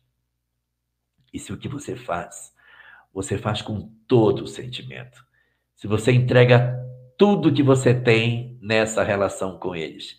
Quando você vai preparar a comida, quando você vai dar banho, quando vai cuidá-los, colocar no sol, tirar do sol, é, ter um momento de conversa, de ouvir as mesmas histórias repetidas tantas vezes que eles vão repetir para você, se você ainda ouve isso com o coração feliz, ou se você diz, ai meu Deus, essa história de não aguento mais essa história. Então, é aí que está a medida. Sinta o seu coração e veja se você entrega com amor e se do lado de lá eles são também afetivos e amorosos com você. Essa é a grande medida. Se eles não forem a, a, a, afetuosos com você, mas você perceber que você entrega todo o amor que você tem, não espere a gratidão. A nossa medida de êxito não é pela gratidão dos outros, é pela entrega que a gente faz. E mesmo que os outros não sejam é, capazes de nos retribuir a que a gente oferece, o nosso papel é doar e não esperar que os outros reconheçam aquilo que a gente faz. Muito bem, Jorge. Vamos seguindo aqui. O nosso ouvinte Leão, que está acompanhando, ele diz assim: comprei o livro do Céu e Inferno, porque os espíritas dizem que esse livro é essencial. Queria que você falasse um, po um pouquinho do porquê que esse livro é essencial para os espíritas. Olha, eu não sei para os espíritas, eu sei para mim. Esse livro é, foi um livro muito importante para mim. A primeira obra espírita que eu li foi Paulo Estevão. Eu entrei no movimento espírita pegando Paulo Estevão para ler. O primeiro livro. Depois eu li Cartas e Crônicas, foi meu segundo livro. Aí eu peguei a obra básica para ler. Livro dos Espíritos, Livro dos Médiuns, peguei o Evangelho, li sequencialmente o Evangelho e peguei o Céu e o Inferno. Eu fiquei super impressionado com o Céu e o Inferno. Eu fiquei tão impressionado que ele foi a única obra que eu fiz isso até hoje. Eu terminei de ler, mas isso é muito interessante. Eu vou ler de novo. Aí eu terminei de ler e eu li ele uma segunda vez. E quando eu terminei de ler, eu voltei e li de novo. Eu li três vezes ele. Eu li, reli e treli. E eu não sabia o que é que esse livro tinha que mexeu tanto comigo. Depois eu saí lendo a Gênesis e tal, fui embora lendo outros livros. Mas o Céu e o Inferno, para mim, particularmente, foi um livro muito importante. Só que quando eu li, eu tinha uns 17 para 18 anos na época, eu não sabia por que, que ele era tão importante, por que, que ele tinha me chamado tanta atenção. Hoje eu sei o que é, porque das várias outras vezes que eu tive a chance de ler o texto e entrar em contato com ele, eu percebi o que era. O que me chamava a atenção era a segunda parte do livro, as histórias da comunicação dos espíritos com Kardec. E o que, que tinha de especial? A naturalidade com que Kardec tratava o mundo espiritual. Aquilo era para mim que era o fascinante. Ele conversava com os espíritos como se eles fossem encarnados. Ele conversava com o pessoal do além como se eles fossem do aquém. Ele tem a conversa com os amigos que desencarnaram. Ele conversando com o Messias Sanson, que era amigo dele, as coisas, falavam as coisas do lado de lá, do lado de cá. Falando com o, o doutor Demer, meu Deus, eles falam como se fossem amigos. E aí, como é que tá? Aí o doutor Demerció Você está tá ficando até tarde, está usando muito a lamparina, isso pode fazer mal para você, você tem que descansar um pouco, cuidando da sua saúde e tal. Aí você vê assim que, que é, é uma coisa muito mais próxima. Quebra aquela imagem do espírito, ó oh, espírito. Não, normal, conversando, trocando ideias, falando sobre as coisas. Como é que você sente? Como é que foi? Você passou para o lado de lá como? Você sentiu alguma coisa? Viu alguém? Como foi esse processo? Isso é fascinante. Foi o livro que me deu a convicção espírita. Foi o livro que me tirou do ambiente é, filosófico e me trouxe para a convicção: sim, existe vida após a morte, pela realidade daqueles casos que eu fui vendo. E depois, assistindo é, outras oportunidades de mediúnica, de livros, outros que eu fui lendo, essa, essa convicção foi só se consolidando mas é, ele não é a obra espírita que costumeiramente é tida como a grande convencedora da maioria dos espíritos. Ele nem é uma obra assim que você possa dizer, ah, essa é a obra que é um divisor de águas. Para mim foi, mas para outras pessoas pode não ser. E a motivação foi a naturalidade com que Kardec lidava com a questão da mediunidade em si. Muito bem, é o nosso Pinga Fogo. Vamos seguindo lá, Patrícia. Vamos, vamos fazer pergunta para o Jorge. A Vanusa Soares é, fez uma pergunta. Jorge, os animais têm mediunidade. Por exemplo, dizem que os gatos e os cachorros são sensitivos. Pode nos falar um pouco sobre este assunto? É, nós temos essa informação no livro dos médios. Existe um capítulo específico chamado Mediunidade em Animais. E o Allan Kardec, quando trata essa questão, ele, ele joga para um lado e joga para o outro. Ele diz assim: eles são capazes de perceber o mundo espiritual, mas nós não podemos chamá-los efetivamente de médiums. Em que sentido que ele diz que a gente não pode chamar de médium? Não dá para você imaginar que um espírito vai se manifestar por um cachorro e fazer uma palestra. Por quê? Porque a estrutura cerebral de um cachorro não permite com que ele se acople para dar uma comunicação. Um gato fazendo uma psicografia, deixando um recado, não dá. Então, eles não podem servir como instrumentos de comunicação nesse sentido específico. Mas, dentro do texto, você vai ver Kardec trabalhando a questão da sensibilidade espiritual dos animais. Em que você vai ver que alguns animais é, expressam uma capacidade de perceber o, o mundo espiritual, sem que eles sejam efetivamente capazes de trazer uma revelação para o mundo físico. Então, é, nós vamos ver, por exemplo, circunstâncias em que as pessoas muito comentam, em que isso, isso, isso acontece em alguns lugares, eu já vi algumas reuniões mediúnicas esquisitas, em que, quando as entidades mais difíceis assim, dão comunicação, os cachorros da vizinhança ficam tudo louco, latindo, latindo, latindo, latindo. Então, eles, eles percebem a movimentação dos espíritos naquele lugar, mas eles não dão passividade, mas eles são capazes de perceber, sim. Então, alguns animais, o pessoal sempre comenta, gato, cachorro, cavalo, são muito típicos de terem percepções espirituais e isso indica para nós que há algum rudimento de mediunidade dentro deles, sem que, volto a repetir, eles sejam passíveis de trazer alguma informação objetiva do mundo espiritual para o mundo corporal. Muito bem, é o nosso Pinga Fogo. Vamos seguindo aqui. O Erinaldo, ele queria que você ajudasse a entender uma passagem que está no capítulo 11 do Evangelho segundo o Espiritismo, que é a seguinte: quando Jesus pronunciou a palavra divina amor, os povos se emocionaram e os mártires, cheios é, de esperança, desceram ao circo. Como entender? Ele está acompanhando a gente lá de Itatiaia, no Rio de Janeiro. Ué, lê de novo para eu, eu ver qual é o pedacinho que pode estar tá difícil. Ó, quando Jesus pronunciou a palavra divina amor, os povos se emocionaram e os mártires, cheios de, cheios de esperança, desceram ao circo. Como entender? É porque naquela época, quando o Cristo trouxe a essência da sua mensagem, que era o amor, isso não existia naquele período. Havia muito um sentimento de superioridade dos romanos em relação aos outros povos. Os romanos se achavam melhores do que os outros povos, porque eles mandavam em todo mundo. Os gregos se achavam melhores do que os outros povos, porque eles tinham um conhecimento filosófico melhor do que os outros povos. Eles eram os donos do conhecimento helênico, que era a base para que você dissesse se um povo era bárbaro ou não. Os judeus se achavam superiores aos outros povos porque os outros povos eram tudo ignorantes. Só eles tinham a, a compreensão do Deus único. Os outros tudo criam, acreditavam em, em deuses múltiplos. Isso aí tudo estava errado. Então veja que cada um tinha uma visão de superioridade. Os romanos achavam que era justo escravizar os outros. Eles entravam nas aldeias, destruíam, e o sentimento de fraternidade não era um sentimento cultivado no Império Romano.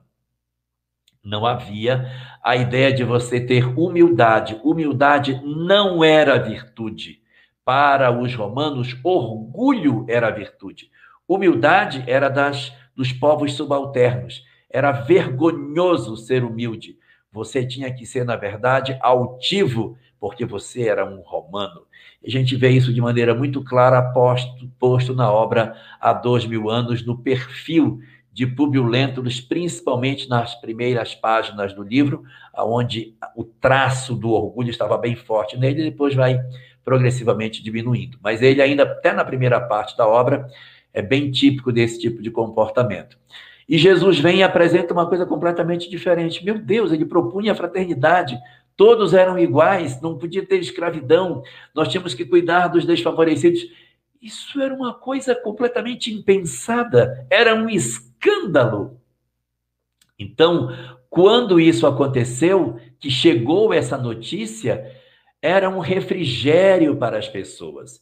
Os povos nunca haviam ouvido uma mensagem de amor, de fraternidade, da intensidade que o Cristo trouxe. Então, quando Paulo de Tarso passava por entre os povos, apresentando as notícias que Jesus havia trazido, os povos se embriagavam dessas emoções.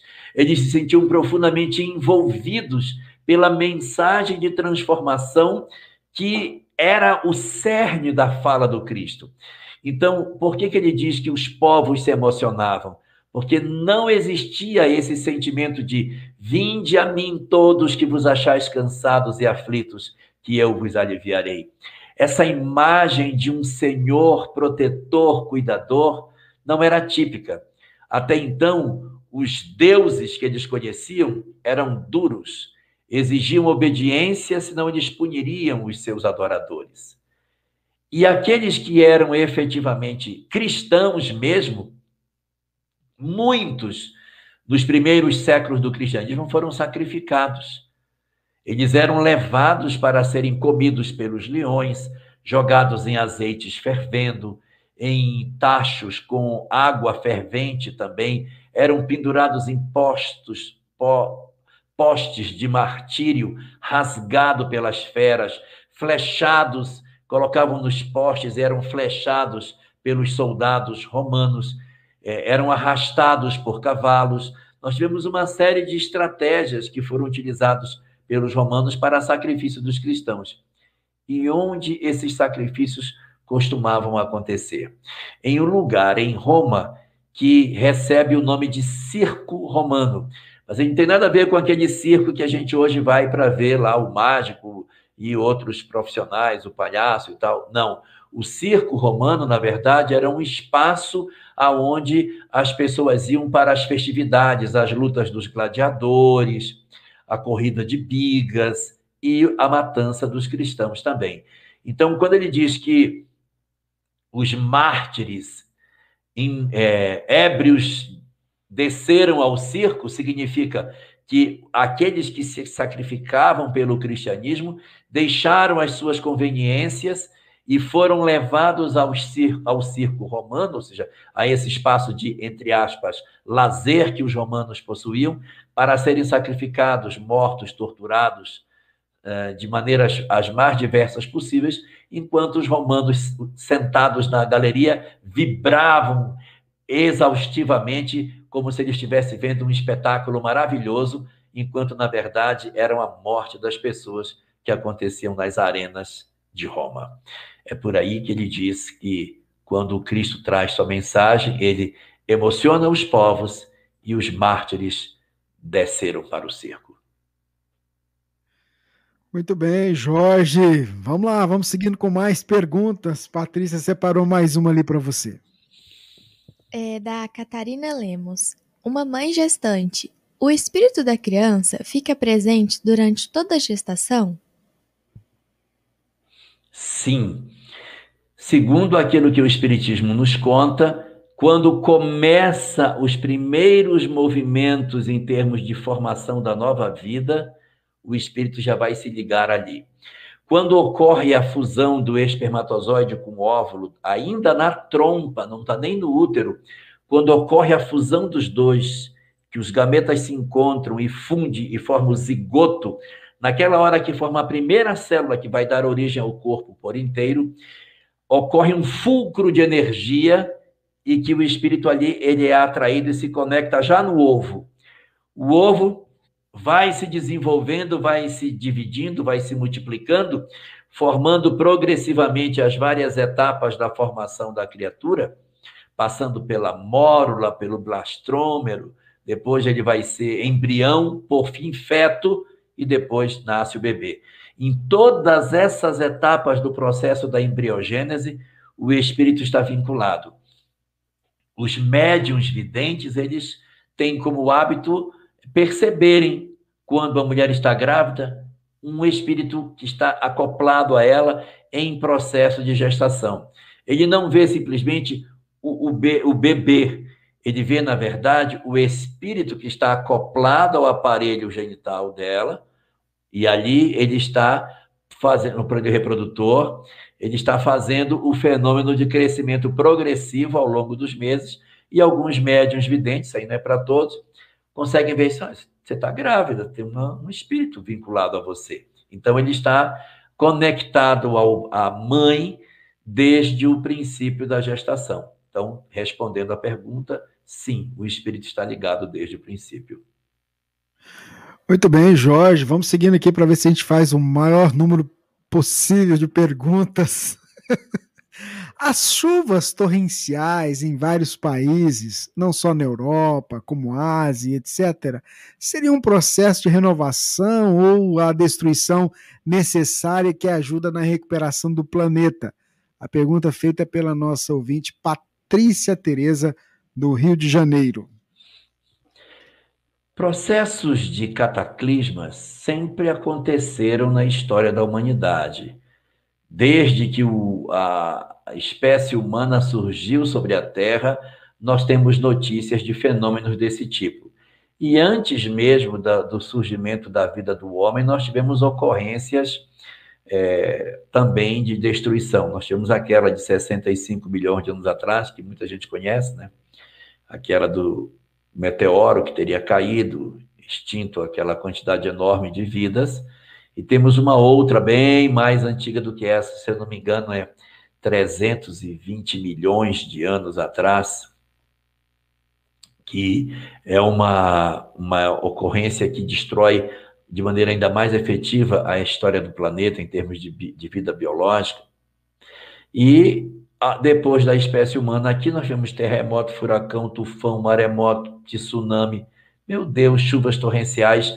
Esse fenômeno sempre aconteceu e eles não são, na verdade, os mais danosos para o planeta, porque nós estamos num período de acomodação das condições climáticas da Terra.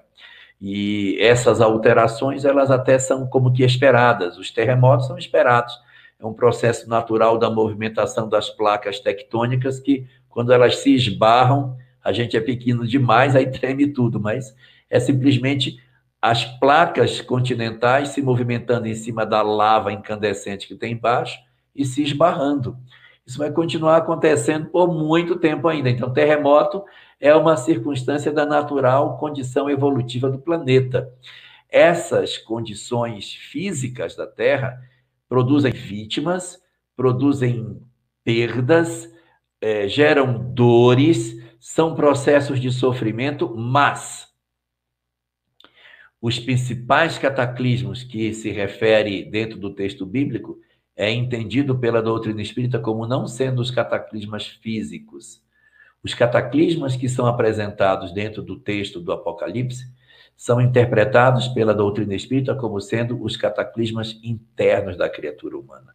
As guerras, os rumores de guerras, os terremotos, maremotos, não são físicos. Como diz Kardec, não são as entranhas do planeta que se mobilizam, são as guerras sociológicas, ideológicas que o mundo possui. Porque uma guerra, por mais danosa que ela possa ser, uma tsunami, por mais agressiva que ela possa se apresentar, um vulcão ou um furacão, por mais violento que ele seja, ele levará no máximo milhares, centenas de milhares de pessoas. Mas as guerras ideológicas, elas mobilizam bi, bilhões de espíritos sobre a face do planeta.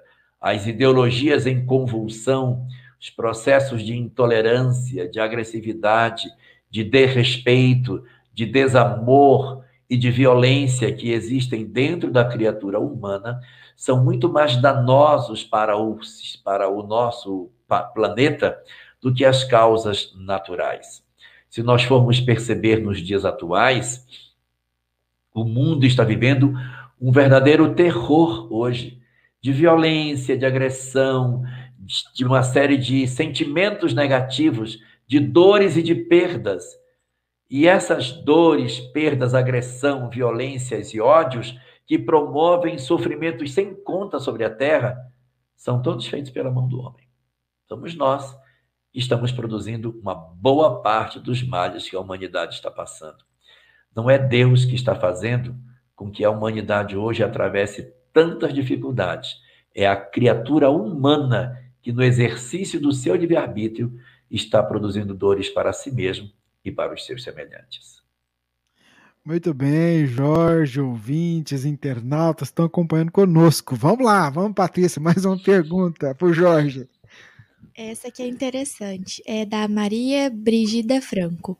Boa noite. Jorge, por que os espíritas não batizaram, não batizam seus filhos se Jesus fez questão que João Batista o batizasse?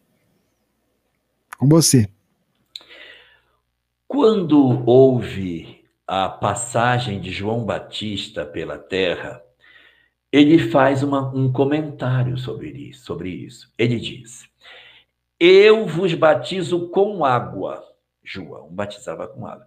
Mas aquele que vier após mim, aquele que vier após mim, vos batizará com o fogo e com o Espírito Santo. Então ele não diz, vai vos batizar também com, ele diz, ele vai batizar vocês com o fogo e com o Espírito Santo. Não fala que Jesus batizaria com água. João batizava com água, mas Jesus, quando viesse, não batizaria com água, mas com o fogo e com o Espírito Santo. E realmente no Evangelho de João, acho que é o capítulo 4, versículo 1, está dito, entre parênteses, inclusive, que os discípulos batizavam, aí entre parênteses, se bem que Jesus, ele mesmo, nunca tenha batizado ninguém. Então, os discípulos até batizavam, mas Jesus nunca batizou nenhuma pessoa. E o que, que é o batismo do fogo e do Espírito Santo? Que até que se saiba, Jesus não tocou fogo em ninguém. Então, como é que ele vai batizar as pessoas com o batismo do fogo e do Espírito Santo? As interpretações que nós temos sobre isso, e que vem da obra de Vinícius, nas pegadas do mestre, em torno do mestre, elas apresentam para nós a seguinte interpretação: que o fogo significa o sofrimento, a dor, a dificuldade, as provas da existência. E isso faz sentido, porque quando a gente pega no Evangelho de Mateus, no capítulo 13, onde Jesus apresenta a parábola do semeador, ele depois, no próprio capítulo, mais à frente, ele interpreta essa parábola. Ela é uma das duas únicas parábolas que Jesus interpreta. É essa e a do joio e do trigo. E na interpretação que ele faz, ele põe nessa parábola o sol, que o sol veio, o sol queimou E ele diz: e o que é o sol na parábola que eu contei? É Jesus interpretando.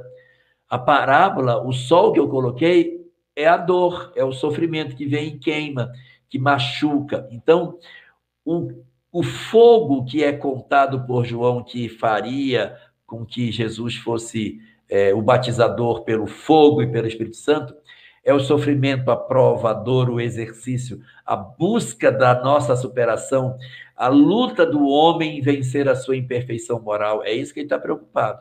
E o segundo batismo é do Espírito Santo, que seria a possibilidade de nós mantermos uma conexão com os bons espíritos. Espírito Santo é o Espírito já santificado, os bons espíritos. Então, o batismo do Espírito Santo significa a possibilidade de nós vivermos na comunhão daqueles que nos amam espiritualmente. E aí ficamos com essa informação. João batiza com água, mas aquele que virá após mim vos batizará com o fogo e com o Espírito Santo, sem a necessidade de batizar ninguém mais com água, porque seria um ritual em particular e o Cristo batiza com o fogo, não numa cerimônia particular, mas no curso da vida, no exercício das nossas transformações, para que a gente vença as nossas dificuldades e no futuro possa ter acesso efetivo à comunhão com os bons espíritos no batismo do Espírito Santo. Muito bem, Jorge. O, o José Carlos está acompanhando a gente e ele ah, já até havia apresentado essa pergunta ah, algumas edições anteriores do Pinga Fogo, a gente não conseguiu trazer. Agora está aqui. Foi referido em um outro programa que Jesus seria o governador de cinco planetas. Além da Terra, dois planetas mais evoluídos, um primitivo para onde iriam os degradados da Terra e um em criação. Isso significa que Jesus terá de passar por provas semelhantes à que ele passou na Terra, nesses dois mundos inferiores? Eu acredito que esse texto devia estar na pergunta, não na resposta. Talvez alguém fez a pergunta dizendo que Jesus seria o governador desses cinco é, mundos. É, pode ser, porque na verdade. É, até onde a nossa vista alcança, não temos informação de outros lugares. O que também não estou dizendo que ele não seja. Eu não estou dizendo que ele não seja. Nós não temos notícia sobre isso. Agora, respondendo à pergunta que você está fazendo, vamos tirar Jesus do contexto e assim, vamos, vou fazer a pergunta de maneira diferente.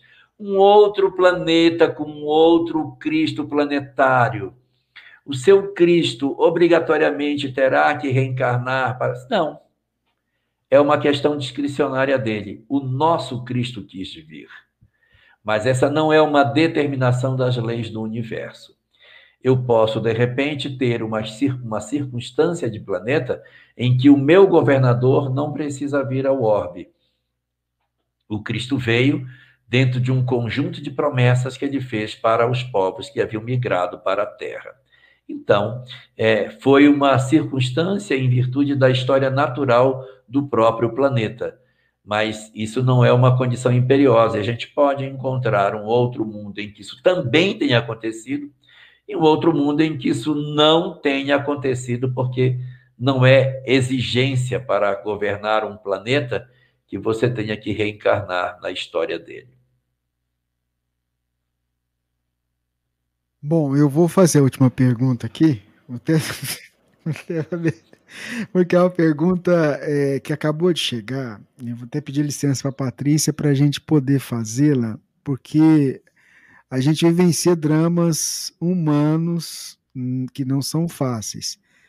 E esse é, um, é uma questão que a pessoa pediu para não se identificar, mas ela gostaria de te ouvir. Ela diz o seguinte: olha, eu não vou nem dar a referência da cidade que ela reside, que ela colocou até a cidade, mas ela diz assim: olha, vivo um relacionamento abusivo. Meu esposo me retirou da vida e de convívio com o mundo tenho uma vida muito infeliz. Mas também tenho medo de enfrentar o mundo e recomeçar a vida aos 40, 47 anos de idade. O que fazer, Jorge? Eu não sei até que ponto esse relacionamento, relacionamento abusivo chegou. Talvez ele seja um, um relacionamento narcisista em que alguém enclausurou outro alguém num processo de vigilância permanente que não permite que a pessoa converse com ninguém, vigia tudo, vigia, não pode sair sem mim, não pode andar sem mim, eu tenho que estar sempre junto, eu vasculho tudo, eu, eu reviro todas as coisas como se a pessoa fosse minha propriedade. Isso em si já caracterizaria um relacionamento abusivo, mas existem outras camadas, né? A camada da agressão verbal, que vai além dessa, de agredir a pessoa verbalmente, ofender, desqualificar, desvalorizar essa pessoa, humilhar, tratar com desprezo, além de isolar, ainda tratar com desprezo. Existem camadas mais aprofundadas em que você sofre violência física. Você passa por experiências de agressão física dentro da relação.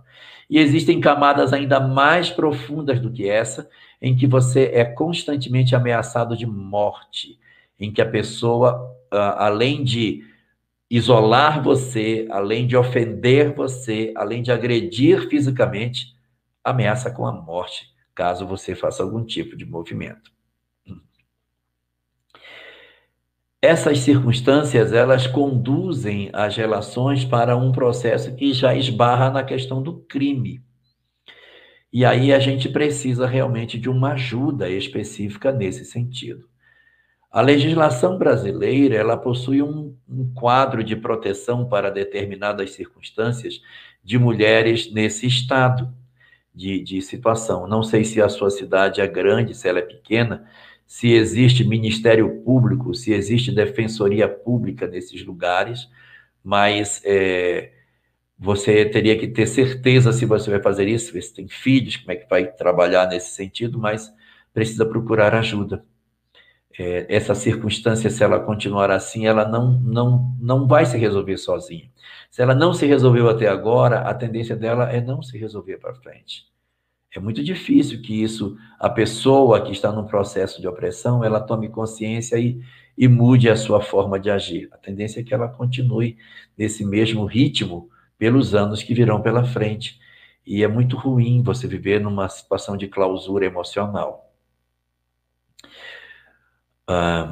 o que se poderia buscar seria realmente uma ajuda externa. Essa ajuda pode ser através da Delegacia da Mulher, pode ser através do Ministério Público, pode ser através da, através da Defensoria Pública. Alguém que pudesse fazer esse papel. Às vezes, a própria escola pode ser o elemento de fazer isso. Para não se expor demais, a gente pode usar a escola para acionar a rede de proteção da mulher. E a partir daí, é, quando a gente aciona essa rede, a rede se mobiliza para proteger a mulher. Só que para fazer esse movimento, você precisa ter a certeza da proteção, porque às vezes a gente tem parceiros bastante agressivos e um movimento em falso pode não, não ter bom resultado. Mas é, a circunstância que você apresenta não é uma circunstância de prognóstico feliz é uma, uma situação que o prognóstico tende a continuar desse jeito. Então a gente faz o quê? A gente ora para ter lucidez na decisão, exercita o coração para não guardar ódio da pessoa que nos oprime, para não criar relações de animosidade e, e consulta a nossa consciência sobre a melhor forma de procurar ajuda, que pode ser uma irmã, um irmão, que você aciona para que essa pessoa fora do ambiente de opressão que você está, acione a rede. Pode ser a professora do filho, pode ser um parente, pode ser uma amiga, mas jogar um, um sinalizador para fora do lar para ver o que, é que pode ser feito. E se você tiver um pouquinho de liberdade, conversar com alguém, de repente dentro do Ministério Público, dentro da Defensoria, Dentro da Delegacia da Mulher, existem aconselhadores que podem ajudar a ver o que, que a gente pode fazer em cada caso. A depender do nível de gravidade, a Delegacia da Mulher vai agir de maneira muito pronta E a depender das circunstâncias que for, ela pode ter uma atividade mais ou menos intensa. Mas acredito que é importante procurar uma ajuda nesse sentido, para que você consiga ter mais paz. E orar é muito importante, para que você não seja arrastada em virtude do sofrimento a perder a cabeça, porque às vezes a gente, num processo de opressão muito grande, a gente perde a cabeça antes do opressor. Então, para que a gente não, não se desespere, não entre num, num processo de angústia muito profunda, a gente precisa orar para manter a certeza de que Deus nos guarda, Deus nos cuida e procurar, de alguma maneira, fazer alguma sinalização de socorro para nos ajudar a sair dessa circunstância. E aí você procurando um aconselhador, conversando com alguém que lhe acolha, que lhe ouça e que entenda a sua situação de maneira mais prática do que essa conversa aqui, você consiga decidir com mais acerto, com pessoas reais, próximas de você, que consigam dizer: nós vamos agir desse jeito para lhe dar proteção.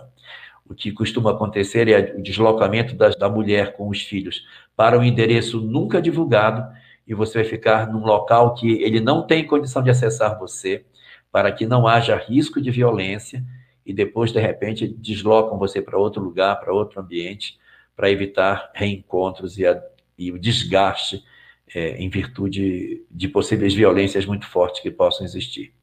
Então, resumidamente, eu diria a você: ore, procure a intuição de quem seria o melhor instrumento para fazer esse contato para fora e se esforce para não ter ódio, para que você não promova uma ação impensada, mas procure ajuda, porque sozinho você não vai, se você ficar nessa situação, você não vai sair dela. A tendência é continuar nesse quadro por bem mais tempo.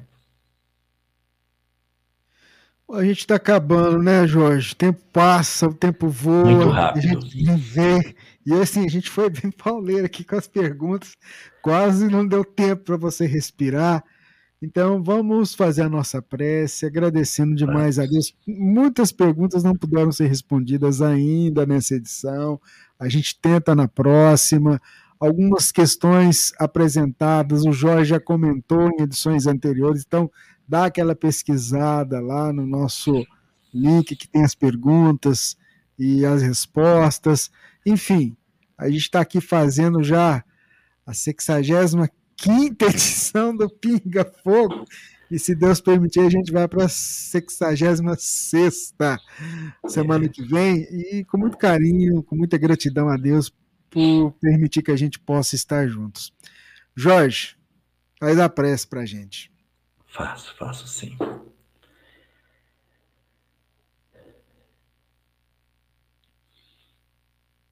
Querido Senhor dos nossos corações,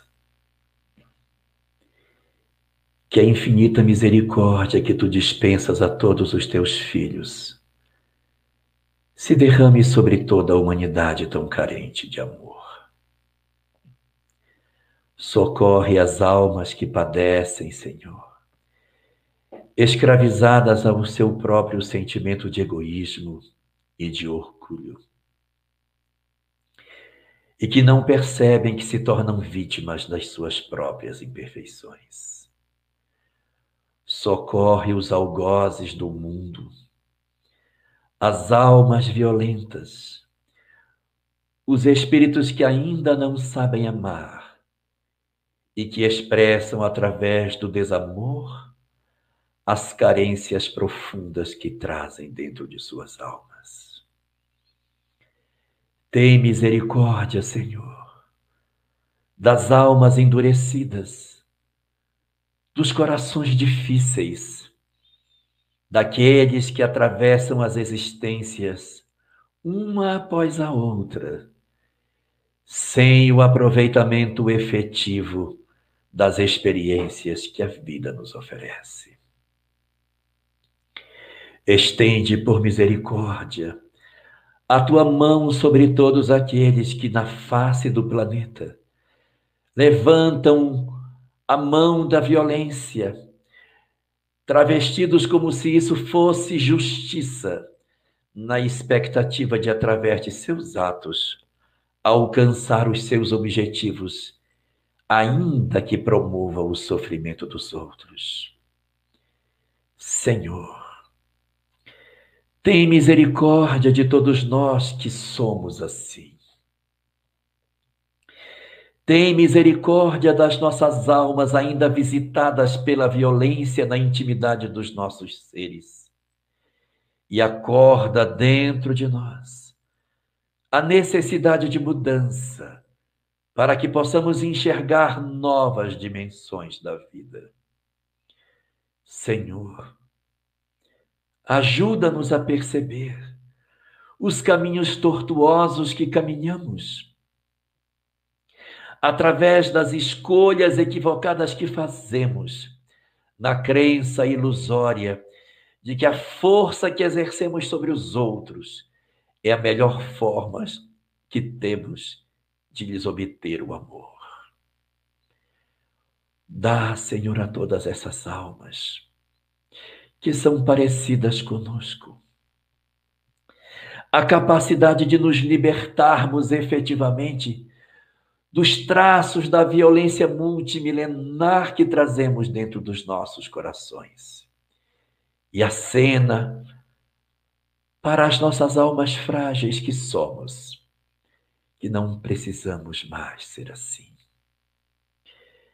Que os espíritos que mais amam, que as almas que mais têm amor por todos nós,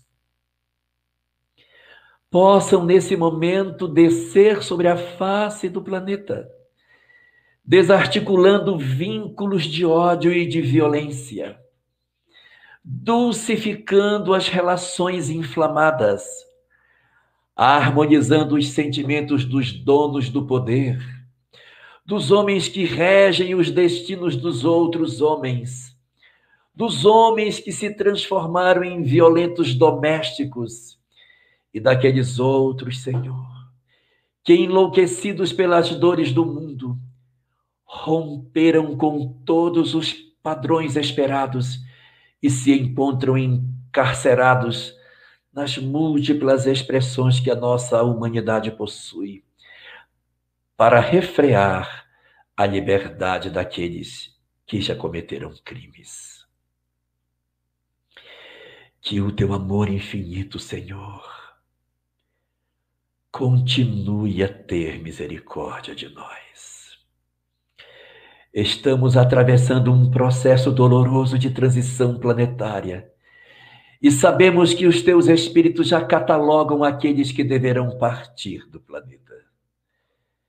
Sabemos que as almas que te servem já iniciam o processo efetivo de identificação daqueles que deverão deixar a terra para seguirem para outros lugares. Mas neste momento, Senhor, nós te rogamos por todos esses, que somos nós também, para que tenhamos a oportunidade de podermos ter da tua parte um pouco mais de capacidade de despertarmos para as verdades espirituais. Permite-nos, Senhor, assim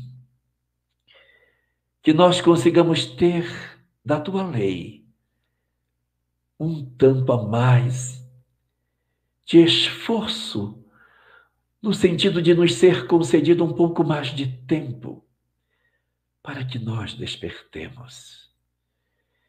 Senhor, nós caminharemos para a luz, mas concede-nos um pouco mais de oportunidades para que nós consigamos acordar para essas realidades. Porque sabemos que na terra há vagas para todos, que nenhum de nós obrigatoriamente tem que partir, e que no teu coração existe espaço para todos os que aqui vivem. E nós intercedemos por todos eles, para que não sejam rompidos os laços de afeto para que eles não partam do planeta numa circunstância dolorosa, rompendo os vínculos de amor, ainda que sejam espíritos marcados por violência, também amam, também são capazes de amar. que esse fio de amor que eles possuem seja instrumentação suficiente para despertar em suas almas a transformação que precisam. Senhor, tem misericórdia da nossa humanidade endurecida. Tem misericórdia de todos nós que ainda não aprendemos a amar e entendemos que a posse é a maneira mais exata de podermos ter perto de nós aqueles que ainda não aprendemos a respeitar. Misericórdia sobre as nossas almas. Misericórdia sobre todos os lares do planeta, onde nesse momento alguém soluça de dor pelas suas relações infelizes. Que os espíritos benfazejos do teu amor possam dissipar as trevas da ignorância e possam quebrar as cadeias que prendem as entidades obsessoras, que de alguma forma transformam os lares em prisões, transformam as relações em grilhões e impedem que a felicidade se instaure sobre, instaure sobre a terra. Que o teu amor, que nunca cessa, possa derramar uma gota divina que seja dissolvendo os laços profundos, promovendo o surgimento de uma nova fase para a vida de todos nós. Senhor, nós te pedimos que, se for possível, que tu transformes os nossos corações, que tu transformes as nossas vidas e que tu socorras a nossa humanidade, ainda tão necessitada de ti. Senhor, estejas conosco. Oferece-nos a tua bênção e a tua paz, e enche os nossos corações da certeza de que tu não nos abandonas, de que o teu amor nos segue onde quer que estejamos, e que confiando em ti nós estaremos seguros. Que as tuas bênçãos estejam sobre todos nós e que a tua graça permaneça sobre todos os lares do planeta nos garantindo harmonia e felicidade sob a tua bênção de luz. Muito obrigado, Jorge. Muito obrigado a Deus por todo o amparo. Patrícia, seu boa noite aí, para a gente encerrar o é, boa noite, pessoal. Durmam bem e até o próximo programa. Se Deus quiser, a Divina tá tudo bem com a Divina, viu? O pessoal perguntou, é que ela tinha outro compromisso, não pôde estar conosco aqui hoje. Aí a gente escalou a Patrícia. Jorge, seu boa noite. Uma boa noite para você, Patrícia. Tudo de bom. Ó, oh, parabéns, você ganhou nota 10 aí, viu? Muito bom. Rubens, uma boa noite para você e aos nossos queridos companheiros. Uma boa noite também, que Deus nos abençoe, proteja todos nós, abençoe os nossos lares e verdadeiramente nos dê paz para os nossos corações. Nossa gratidão aos parceiros que estiveram conosco, a FEB TV, a Rede Amigo Espírita, TV7, a Web Rádio Amigo Espiritual, o pessoal do Espiritismo.net, Portal da Luz, TV Secal, a Ediluz, a todos vocês o nosso carinho, a nossa gratidão. Fiquem em paz. E se Deus permitir, semana que vem a gente vai para o programa número 66. E a gente vai indo, enquanto Deus for dando uma oportunidade, a gente segue trabalhando. Gente, fiquem em paz. Muito obrigado por tudo. Aqui tá frio também, viu, Jorge? Oh, aqui tá frio também aqui no Berlândia. Fiquem todos com Deus, muita paz e até o próximo Pinga Fogo. A Web Rádio Fraternidade continua no ar, 24 horas. E amanhã cedinho, se Deus permitir, no momento de oração, a gente está aqui também. Tchau, tchau, gente. Esteja sempre em contato com o bem. No site e no aplicativo da Web Rádio Fraternidade, você encontra orações diárias, palestras e estudos que te sintonizarão com os ensinos do Cristo para acessá-los, basta entrar no site www.radiofraternidade.com.br ou baixar o aplicativo da Rádio Fraternidade. Neles, você pode ouvir a rádio em tempo real ou acessar o nosso acervo, Web Rádio Fraternidade, a emissora do bem na internet.